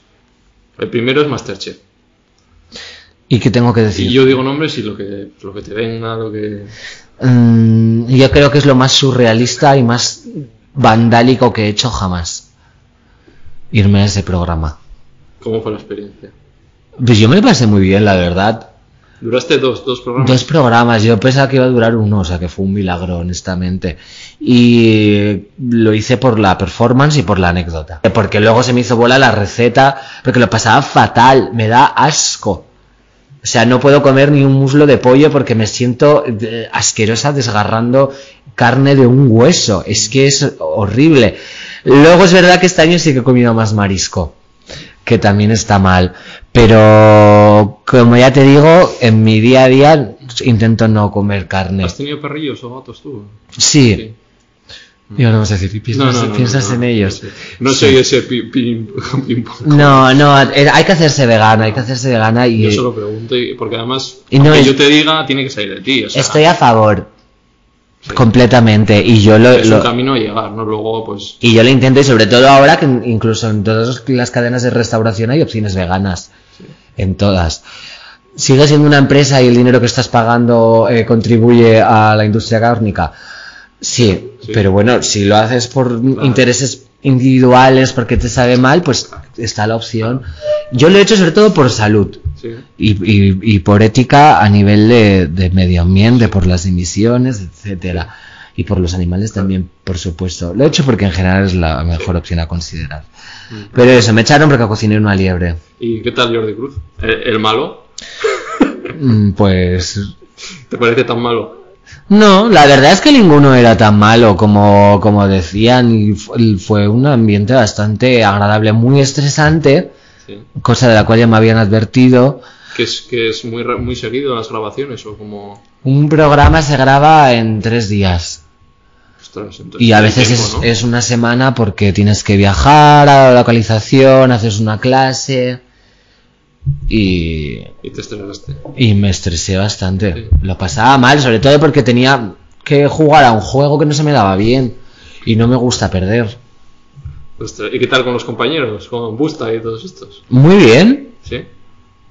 ¿Qué- ¿Con quién te llevas? Ah, Ro, que ya pasó por aquí, no sé si estuviste con Ro, Ro en la red, pero. Ah, sí. Sí. Qué mona, claro. Ella era un poco como un alivio, Sí, ¿no? como Te- casa, esto es casa. Sí, como de, uff, menos mala. Alguien Z de las redes sociales, como buena onda. Qué gusto. Eh, yo me llevaba muy bien con todas. Sí. En general soy una persona que se lleva muy bien con todo el mundo. A veces soy selectiva, porque creo que hay límites que no se pueden cruzar. Pero si no tuviera ninguna restricción, Sí. yo encajo en cualquier contexto. Vale, vamos con otro programa diferente, La Resistencia. Pues también me la pasé muy bien. Fuiste ahí vestida de lechuga, muy vegana, y dije, mira, ahí, ahí. Ya, fui, fui vestida de bolsas de basura. Pero es verdad que parecía una lechuguita. Y en los zapatos llevaba pepinillos. vida. Y, ya, y hice unas declaraciones sobre Rita Thunberg que luego dijo, ¿y por qué, pobrecita? Pero en realidad era como una hiper... En realidad era mi humor, era una hipérbole, era jugar al con- contexto, ¿no? Era el contexto. Lo que pasa es que, claro, el otro que le gusta meter caña, pues me tuvo ahí 10 minutos hablando de Greta Thunberg. Pero fue muy guay. ¿Qué te parece, Broncano? A mí me parece que es un periodista nefasto y que es muy mal entrevistador, pero claro, es que así es su programa. ¿No? Ese es el triunfo, ¿no? Yo creo que una cosa no quita la otra. Y tú puedes tener un programa de éxito que sea una mierda. Sabes que no es de entrevistas, o sea... No, pues es su formato y él ha dicho, yo no sé, eh, a lo mejor sí a hacer otra cosa, pero ha dicho, yo quiero hacer esto. Claro. No, no sé ni a qué se dedica. También es un talento que, que te funcione eso. A mí me gustó también, igual que en Masterchef, por la anécdota y por decir, mira dónde estoy. ¿No? Como de conquistar espacios, ¿sabes? Que digan, Claro. Porque mira, el público dónde- de la Resistencia mira dónde telita, hay- ¿eh? Ya, Estelita. Había de todo. Luego también había público de la Resistencia muy fiel que dijo, no tenéis ni idea, Samantha lo ha hecho genial y ha dejado a Broncano fatal. Que es honestamente la verdad. Ya sabes a lo que tienes que jugar ahí, ¿no? Con un Broncano. es hay que ser muy lista para hacerse tanto la tonta. Y yo sé que la gente que me ve y me critica es más tonta que yo. Pero no me voy a esforzar en demostrárselo. O sea, prefiero de- dejarles que piensen que son eruditos a mi lado. No, mm, me quería hacer medalista. Y yo dije, ¿qué es tu juego? ¿Vacilar? Pues te voy a vacilar. Ya, pero, tú eres muy inteligente, tío. A ver, ¿y porque a quién se le ocurre vacilar a una travesti? Que hemos lidiado con borrachos a las 4 de la mañana mm, a lo largo de toda nuestra Claro. trayectoria profesional, eh, que hemos tenido que aguantar comentarios homófobos, o sea, quiere decir además ya. La gente se quejaba mucho porque decía, es que no puede devolverle las cosas porque claro, si le dice algo la le cancelan. Y yo pensé, bueno, yo me estoy metiendo con él y no me ha cancelado nadie. No, a lo mejor si tu único recurso es decir que eres un maricón, que a mí no me habría molestado, Sí. porque yo entiendo que es el rollo. Pero bueno, Buah, ese clip de nefasto entrevistador para TikTok me viene. sí. Y mm, La- yo me lo pasé muy bien y él se lo pasó muy bien también. Sí. Porque decían que, que estaba incómoda y era mentira. Sí. Estaba comodísima, estaba súper a gusto y fue increíble. ¿Qué entrevista para ti ha sido la que más te ha gustado? Ay, esta. Mm, esta está muy bien. Lo que es muy larga, luego no sé cómo lo vas a editar. Hay cositas cuando hablo yo más me quito. Pero son de casi dos horas, eh. Vamos una 40, o sea. La de Gabriel Rufián me gustó mucho. En la cosa, se llama La Fábrica, Sí. Creo que tiene. Sí. Eh, luego me gustó mucho una que hice para el diario.es, que es algo vestida de cebra. Eh, mm, la resistencia me pareció muy divertida. Buenismo. La de abonismo bien me, me gustó mucho porque era como que, que estaban muy a favor y, y muy entregados con lo que decía. Yo llevaba muy poco tiempo haciendo entrevistas y era pues como ir a un medio generalista pero guay que te entiende y que está de acuerdo. Entonces yo me lo paso muy bien en todas las entrevistas por norma general y sobre todo me gustan las de los periódicos a papel porque te ponen los mejores titulares siempre. Vale, vamos con segundo bloque. Políticos. Espera, ¿eh? en programas, ¿irías a supervivientes? Sí, ¿por qué no? A mí me gusta la supervivencia y yo creo que estoy en buena forma física, yo lo podría hacer muy bien. Ahí, mándales un guiño a. No, pero no estoy ahora mismo, no iría. Más, como dijiste, cuando ya estuviera demacrada, ¿no? Si cuando estuviera desfasada completamente, fuera una vieja rechocha, caída en el olvido. Ferreras. Vamos con políticos. El tema de Ferreras, ¿estás enterado? Sí, ¿Qué te parece? Las cloacas. pues es una sinvergonzonería. No sé, me da mucha pena, la verdad, porque mm, Pablo Iglesias, aunque tampoco sea la persona que mejor me cae, porque tiene muchas cosas de hombre TM, eh, em, pero la verdad es que tenía razón en todo lo que decía. Y desde el minuto... Para, el problema fue que, que ya cuando empezó a tener más relevancia dijera que quería acabar con el monopolio de los medios de comunicación y de las televisiones. Porque no puedes hacer eso. Ya, te van a dar. Estás en un juego, Claro. hay que jugar. Y hay gente más poderosa que tú claro. y hay Van a gente mover hilos y, y papeles. que van a mover hilos que, y, y cuál es la imagen de Pablo Iglesias. El coletas, ese chavista bolivariano, comunista, Irene Montero lo mismo, es una cerda, no es para de gastar dinero, se va a Nueva York. ¿Y cuál es la imagen de Isabel Díaz Ayuso? ¡Uy, qué bien! ¿Cómo la queremos? Y hace nada tuvo una movida, un montón de dinero y la gente salió a la calle a apoyarla. Entonces, a, a las personas no le importa lo que... Y eh, también fue a Nueva York y no pasa nada. y fue a Nueva York, por supuesto, y aparte a ver un viaje de amigas Irene Montero, pues perdóname que amigas se reúnen con la ONU, porque las mías no, ¿sabes? Luego ya te puede gustar más la ONU, te puede gustar menos, Sí. pero bueno, en fin. Sí, pues bueno. A la gente le da igual lo que digas y lo que hagas, le Sí, importa ¿no? cómo le haces sentir. Y eso es lo único que van a recordar siempre, cómo le has hecho sentir. Y el poder que tienen los medios de comunicación es hacer que tu imagen le haga sentir de una determinada manera al público general. Y esto era muy peligroso porque decidió sobre elecciones, ¿no? Son periodistas que están, no sé, influenciando cuando tu labor es informar. ¿no? Sí, Estaba- pero es el, el comentario más absurdo, ya que se relacione a, a- a Podemos con comunismo, eh, con Chávez, con toda- todas esas cosas. Sí, sí, sí, sí. Todo eso afecta y se ha desmentido, ha salido esta polémica, a la gente le va a dar igual porque solo se van a acordar del casoplón del Coletas, Claro. que es un chalet que ni siquiera es tan impresionante. O sea, es un, Y, y es un- que están hipotecados. es o un- sea, es un chalet bien sencillo, o sea, quiero decirte. No es nada político, pero bueno, por el tema. Eh, Errejón. Mm, yo creo que está bien. Me gusta lo que dice, la verdad. Y él es muy majo. Sí, ¿Has estado tú con él? ¿Has coincidido? Sí, hicimos una charla SER Ajá. sobre salud mental con una psicóloga. ¿Y qué te pareció? A mí me pareció como muy buena onda, que entendía lo que está pasando, las cuestiones sociales. Le falla la barbacoa. Ya. Ya, ya, ya. Un poco terico, ¿no? ¿Cómo ¿Lo son? crees? Por eso digo que luego todos estos es como, "Oh, por favor, venga el chuletón. Pero también es muy inteligente. Sí. Eh, Amplía público, ¿no? ¿Tú Pedro? Sánchez hizo lo mismo eh, cuando pasó. ay, ¿Cómo se llama? El, Sí, lo de un buen chuletón. eh, Sí, eh, eh, que el, el- Lo de Garzón. sí, que Garzón dijo que había que comer menos carne. Al punto. Al, punto, claro, pues él dijo, mira, que hizo un tuit que se este es mi ministro, Sí. él está haciendo sus cosas. Yo no sé si él la apoya de verdad, pero bueno, por lo menos está ahí puesto y hace sus cosas. Ahora, ¿qué va a hacer el jefe del Estado? Pues bueno, Dirigirse a todo, ¿no? de Para- dirigirse a todos y al final es, es, es marketing. ¿Y qué hizo sentir a la gente que leyó el comentario? Un tío de puta madre, una barbacoa, le gusta la carne, es un máquina, lo hace guay, es de los nuestros. ¿Y ese sí es una tontería?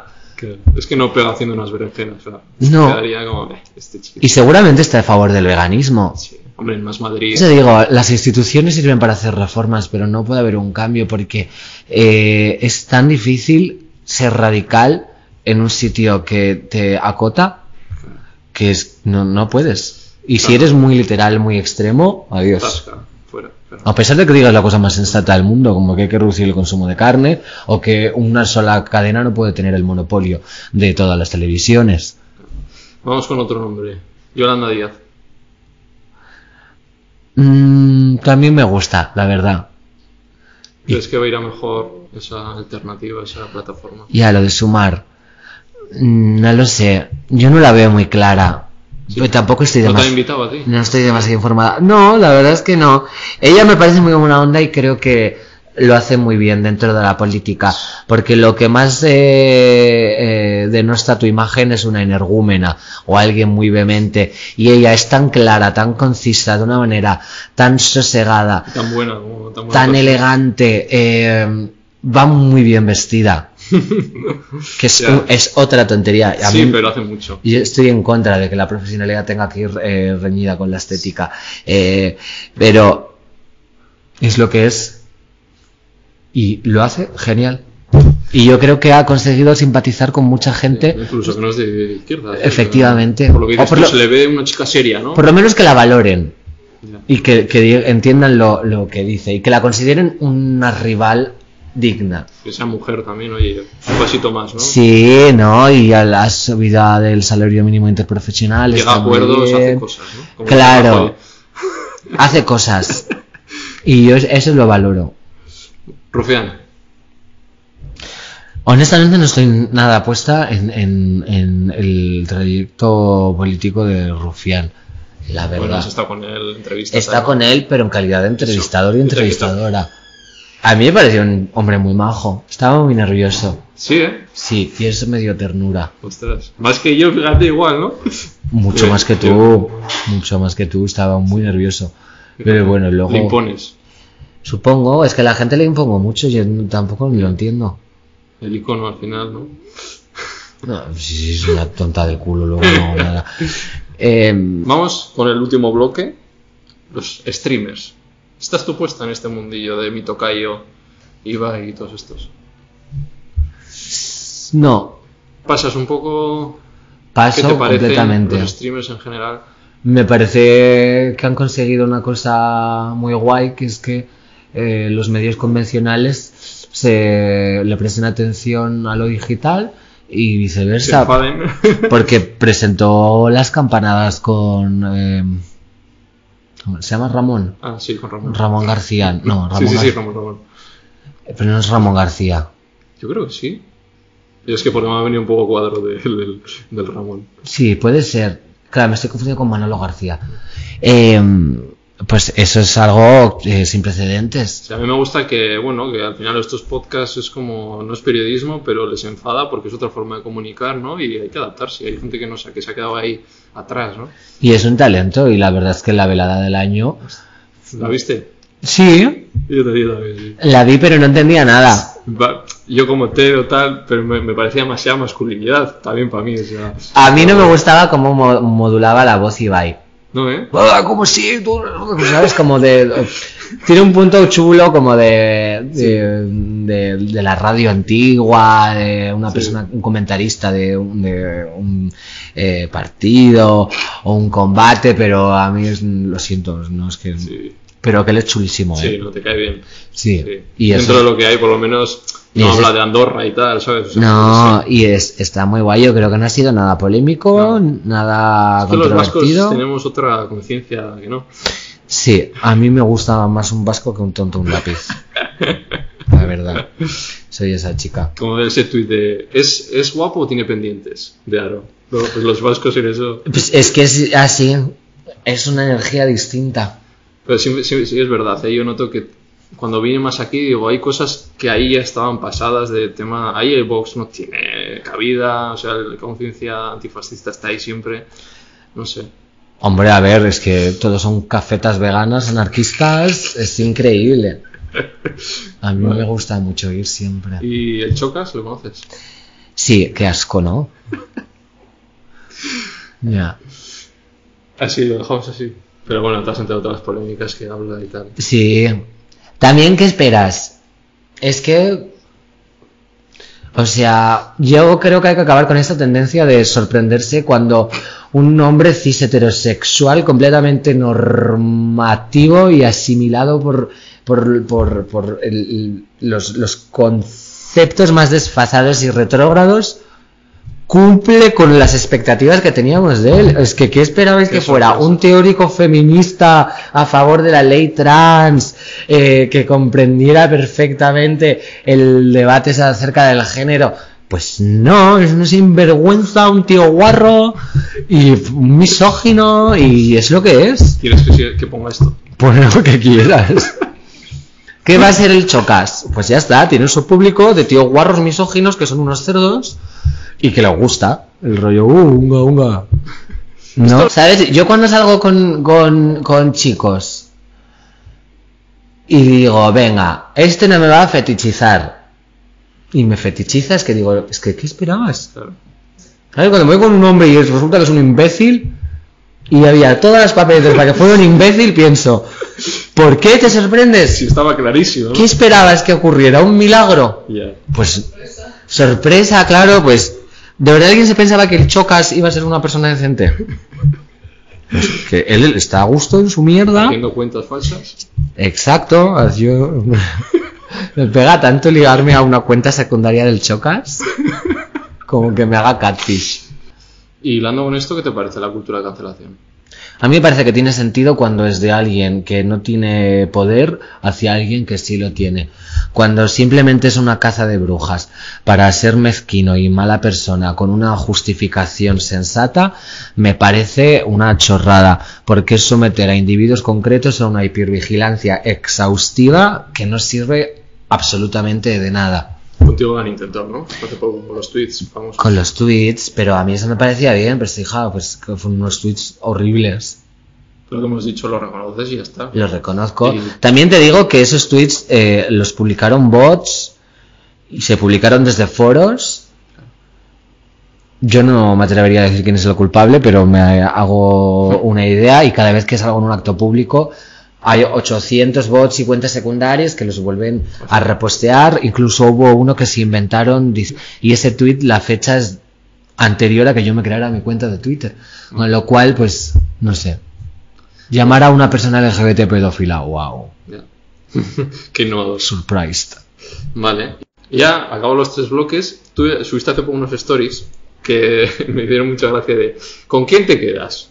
Con Pablo Motos, Pablo Motos, que con sale Paul mucho aquí, Grant. Paul Grant y Tangana. Vamos, uno a uno. Vamos con Paul Grant. Eh, yo creo que bastantes artistas han posicionado y han hablado de cosas malas que les ha hecho este chico. Y Ha pedido perdón hace poco.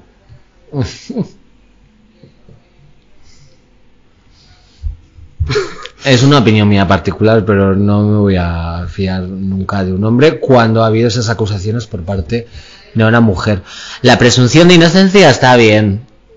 Ahora, yo particularmente prefiero equivocarme apoyando a una chica que equivocarme apoyando a un hombre. ¿Con cuál te quedas de esos tres? ¿Zetangana, Paul Grant o Pablo Motos? Aquí para decir, va, entra ahora a estar un rato con nosotros. Con Z gana, la verdad. Minin. Puchito. Me quedo con él porque yo creo que, bueno, pues sí, tiene cosas de pedorro y tal. pero tampoco le veo demasiada mala onda. Sí. Dentro de los tres. Sí, sí, sí, claro. Es que Porque ya miras tú, si el enano maquiavélico ese o el otro pedorro. ¿Y lo de la estética qué te parece? Porque bueno, se habla de muchos, de muchos artistas, ¿no? Que se pueden apropiar de la estética queer. Yo creo que es legítimo y comprensible que a la gente queer le dé rabia ver cómo se están aprovechando personas cis heterosexuales de algo que es patrimonio inmaterial eh, de nuestra cultura, como puede ser el travestismo o esa estética, pues de alguna manera tan hiperfemenina, no, tan ambigua, eh, y eso eh, es comprensible. Sobre todo que lo hagan personas que luego nunca se han posicionado a favor de los derechos LGBT o que son abiertamente homófobas eh, y que sin embargo pues eh, se están lucrando a costa de eso. También pienso que reprocharle a alguien que no puede llevar una cosa porque no es verdaderamente queer es caer en un esencialismo del género antes, que no nos yo compensa. como por ejemplo, si quiero vestir un poco queer, ¿no? Lo puedes hacer porque lo femenino no es patrimonio de las mujeres ni lo masculino de los hombres. Y el género pues nos atraviesa a todas. Entonces eso quiere decir que todas podemos jugar con la expresión de géneros porque es algo que nos corresponde como personas. Y si yo te dijera que no puedes llevar las uñas pintadas porque no eres verdaderamente queer, es- sería como decir que tú no puedes hacer algo porque no eres verdaderamente una mujer o verdaderamente un hombre. Entonces es El contexto, ¿no? Saber. Sí, acotar una categoría que es contraproducente para nosotras. Por otra parte, pues eh, a mí me parece fenomenal que, que les critiquen porque da mucha rabia ver cómo se ningunea tu estética y sobre todo que se contemple como una performance, como algo que ejerces solo en una sesión de fotos, en un videoclip, en un momento en el que está en tendencia o para llamar la atención, para estar de acorde a unos intereses estéticos, cuando mm, para muchas personas es una realidad que habitan en su día a día. Pero yo creo que la pregunta no debería ser, eh, o más bien, no debería, el debate no debería ser, eh, tú puedes, eh, o sea, yo puedo hacer esto y tú no puedes, Mm. sino por qué tú puedes hacer esto ¿Y de manera qué? impune y por qué yo no puedo hacerlo sin recibir la misma impunidad que tú. O sea, ¿por qué yo haciendo lo mismo que tú estás haciendo ahora recibo violencia y tú no la recibes? Eso yo creo que es la pregunta que abriría el debate verdaderamente constructivo. Ahora, esto es la teoría. La realidad es mucho más compleja y la gente tiene derecho a estar enfadada, tiene derecho a, criticar y tiene derecho a descargar su ira y sobre todo cuando es algo tan fundamentado como esto, porque a una travesti le dan una paliza por la calle, pero a Bad Bunny seguramente sus amigos le aplaudan por pintarse las uñas y salir con unas tetas de plástico en un videoclip. Vale. Vamos con el gruñón, el pequeñico. Pablo Motos. Horrible. A mí me cae fatal y él lo sabe, supongo. Ah, sí. Te habrá llegado. Hombre, O sea, tú no irías a. Bueno, no, no, no te invitará, pero. nunca digas de este agua no beberé ni este cura no es mi padre, pero a día de hoy no lo creo. No.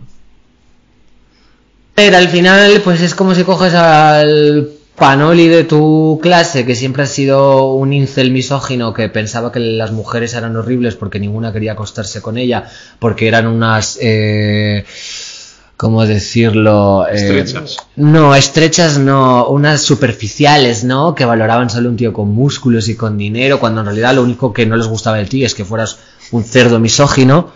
Y coges a esa persona y le das una posición de poder elevada, eh, un medio de producción y un poder adquisitivo bastante alto. Y poder decir lo que quieras, claro. Poder decir lo que quiera. Entonces tú has cogido a la persona más deleznable de tu clase de la ESO y de repente le has dado capital social y económico. Y eso es él. Además de que tiene un complejo de inferioridad porque es bajito. Que a mí me da igual que la Sí. gente sea bajita, pero es verdad que los hombres bajitos, la- algunos... Fíjate. No todos los hombres bajitos son todos malos. los dictadores eran bajitos. ¿eh? Pero los hombres bajitos son malos de la misma manera. Sí. Porque tienen el... todo- ya todos lo sabemos. En fin. Encima luego pues va al gimnasio, pues... Portada de Mixtel. Sí, es evidente. Todos son ¿Los carencias. TikToks? ¿No te gustan sus TikToks? No, tiene un ego. Bueno, un ego que me gustó con Carmen Machi que pasaba por el pasillo y decía Y el, el- Pablo Motos le daba así con el codo. Y Carmen Machi decía, joder, macho. Y él decía, joder, machi. y ese me gustó, pero lo único. Además subes fotos haciendo Photoshop con él y todo, ¿eh? Sí, Pero eso porque es por lo absurdo que dices tú, ¿no? Porque gusta lo surrealista. me gusta el surrealista y creo que al final mm, no hay nada más abominable para ellos que juntarse con algo tan despreciable como Samantha Hudson. Y a mí esa fantasía me hace muy feliz. Subiste hace foto una, una foto con un cuadro de Bertín. Sí, Que te, es un tío majo, ¿no? También, ¿eh? sí, bueno. Si te ve igual, va, sale corriendo casi. ¿eh? No era Bertín, era mi abuelo que había muerto, ¿no leíste la caption? Sí, sí, sí. ¿Qué te parece? Bueno, más de lo mismo, ¿no? Lo mismo. Porque hemos hablado, ¿tú crees que va cambiando que las mujeres van teniendo más puestos de responsabilidad? O sea, de, comunicación. Podcast está claro, ¿no? Que está estirando el chicle y tal. Pero ¿crees que falta todavía en, en, los talent shows o en los, en los late shows? Late nights. Mm, yo creo que faltan mujeres escribiendo y dirigiendo.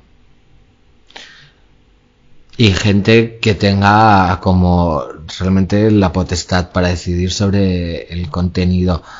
Cada vez hay más paridad y eso es verdad. Pues he hecho todos los bloques y ya vamos acabando. Que dirás, este tío, macho. Eh, ¿Qué es para ti el éxito? Todo eso. Ah, para mí el éxito es no tener miedo al fracaso. Pero lo mides en algo tú. No. Da Es- igual crecer en seguidores que. A ver, siempre en la realidad pues está la visión particular de cada una y la visión general que es la estándar, ¿no? Y lógicamente pues si tienes más seguidores tienes más éxito. Pero eso no es el éxito para mí, Mm. que es lo que has preguntado. Vale, ¿y el fracaso? ¿Qué es? Depende. Yo creo que el fracaso es no cumplir las expectativas que tenías, ni llegar a las metas a las que querías llegar, ni realizar todos los objetivos que tenías en mente. Y eso es una posibilidad que hay que aceptar, además más frecuente de lo que parece, y que en la mayoría de ocasiones no tiene nada que ver contigo. Y si algo escapa a tu control, ¿por qué esforzar en controlarte? Vale, venga, tres últimas preguntas que hago todo el mundo. Comida y serie favorita. Joder con la comida otra vez. Música. Música y serie favorita. ¿Qué escucha Samantha Hudson? Escucho de todo, la verdad. De todo, de todo. Por las mañanas me suelo poner bossa nova. Luego si tengo una cena con amigas pongo jazz de fondo. Me gusta escuchar... A mí me da igual que escuchar. Yo escucho electrónica sobre todo. Italo disco. Y a veces rock. ¿Favorita? Unbreakable Kimmy Schmidt. Eh, ¿Dónde se puede ver? en Netflix. Es muy chula. Va de una chica que estuvo secuestrada durante 25 años en un búnker Eh, y sale a la luz. Eso es el primer capítulo.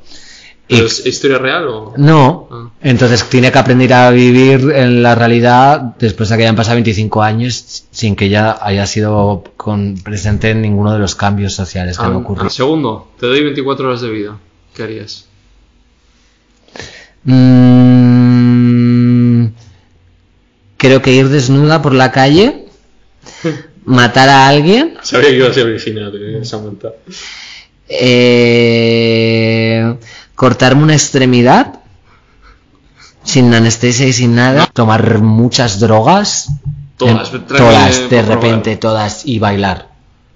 Ahí en el 8 y medio. En el ocho y medio. Con la la de fondo. Y tú... Haría ese total. Joder, la más original, eh.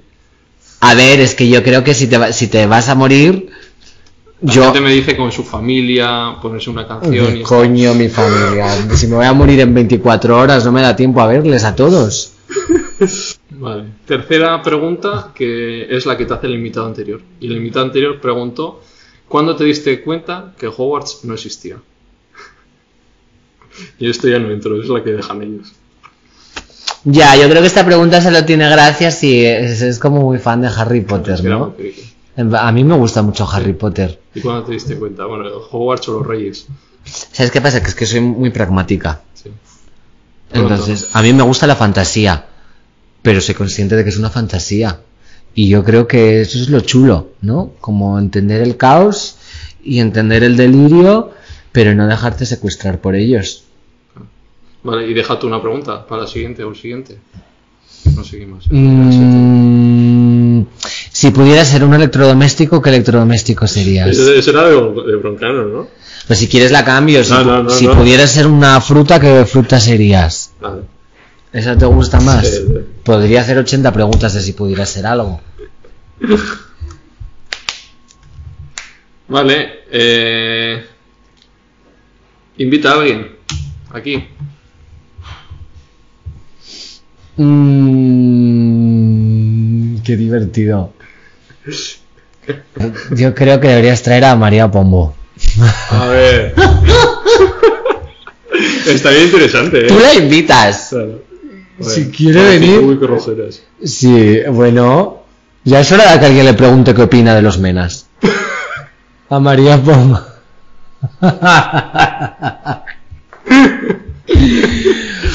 oh. Ha estado en hormiguero, claro, sí. Ah, están, claro, pues si a ella le da igual todo, ya es muy humilde. Em, Es un novio muy humilde, su marido. Alguien que pueda recomendar tú de decir, oye, vente aquí con el Ibai. ¿Alguna ¿Has amiga? invitado a Enar? Joder, me gustaría, pero no. Pues invítala. Es yo, me la voy a mover. Y te doy, no voy a hacer yo el trabajo, pero te voy a dar el comodín de decir que te he recomendado yo y que Claro. tienes que venir. Corto este clip, se lo mando por Instagram. Vente. Y- Enar. Enar, vente. Además vi en un buenismo bien que era súper fan tuya, ¿eh? Y yo suya. Sí, ¿no? Es claro, un, es, un que, cañón, ¿eh? que ella es muy buena onda. Y además hemos venido yo, ya ha venido Inés. Sí, Andrea Compton, muchos amigos suyos. Tía, pues la consigo seguro. Yo sí he conseguido todo en mi vida, ha sido porque tengo un mamorro. Ya. A mí me da siempre como molestar, me da como cosita. Siempre Mejor pedir cosa. perdón que pedir permiso. Ya. Vale. A no ser que seas el chocas. Que doy a todo el mundo. ¿Te ha gustado el chocas, eh? Sí, él me gusta mucho. Sí, los gallegos, el acento. Es gallego, ¿eh? Joder, el acento tiene muchísimo, eh. Ya. Es gracioso. Este es que no le presta tanta atención. Que doy a todo el mundo un regalito, así que para ti también. Y esta vez dos, va a ser la primera vez porque empiezo a dar otro. ¿Son estos cartones? No. Ese sería guay. Primero, hemos hablado de veganismo y mi editorial me ha dicho, oye, ¿por qué no llevas a tus invitados? Y he dicho, pues sí. Y me han dado, Y tienes un libro sobre veganismo. le he sacado. Oh, además me gusta porque la tapa es ecológica. Sí, eso es. Qué bien, de papel reciclado. Así ya la siguiente vez que vengamos ya hay muy concienciada. Ahí Un cerdito. ¿Cómo funciona poner un, un- un bebé animal siempre? Funciona mucho. Claro, yo iba a poner yo, pero decir, al Pablo Motos no soy. Me no, encanta la demagogia. No, no, no, mucho mejor un cerdo. Sí, yo no soy lo importante ahí. Y luego otro, que estudia a todo el mundo, y eh, en tu caso he, he buscado los It's Time to Fuck Fashion, fast fashion. Y esto es, supongo que es de, de comercio justo. una marca sostenible. Ah, me encantaría que lo hubiera sacado a Zara. Sí, no, no. Son amigos que, eh, vascos y han ido a grabar a Bangladesh cómo se produce todo. Estuvieron en, en Place hablando de esto también. Y Qué Son chulo. guays. Son guays. Oye, pues muchas gracias. Pues. Los calcetines los voy a aprovechar un montón. Hay de estos altos que se llevan ahora. El libro me lo quiero leer. Mm. Se lee fácil, ¿eh? Ya, pues menos mal. Porque como a mí no me gusta tampoco, me lo hice pensando en tengo mucha dificultad, pero justo he recopilado libros que me apetecen Mm. leerme. Así que ahora tengo algo que hacer en todo el verano. Pues nada, que ha sido un placer. Lo último que hago es que recomiendes el podcast mirando a cámara, porque la gente se tiene que suscribir al canal. ¿Cómo se llamaba el programa? Animales humanos. No lo hago, no lo hago por desmerecerte, de verdad. Tengo, soy imbécil. Eh, vale, pensamos una estrategia de marketing divertida. Claro. Porque va a venir Enar, tenéis que suscribiros. Ya, para verla a ella, que es guapísima. Hola, soy Samantha Hudson, una perra, y por eso os digo de buena mano que tenéis que venir animales humanos. Un besazo antiespecista. El un besazo antiespecista, eso es un, un per- un fragmento para poner ahí en, Cógelo en siempre. History, tío. Un besazo antiespecista. Para alguien cuando tenga algún hater. ¡Wow! Nada, eso está a gusto. Sí, mucho. Sí. Aquí a gustísimo. Estaría mejor con aire acondicionado. Cuando haya más preso. Pero no, da igual. Si no pasa nada, si voy Cuando me den en. Netflix ahí, como tú, ojalá. Hay un huequillo. Claro. Bueno, esas cosas van y vienen, ¿eh? Luego... Mm. La, des- despedida es así. A mí me gusta dar la mano ahora, Vale, vale. como dos ejecutivos. Que espero que te vaya muy bien. Que es una tía puta madre. Ojalá. Y nos, nos vemos en otra. Eso, en muchas otras. Chao.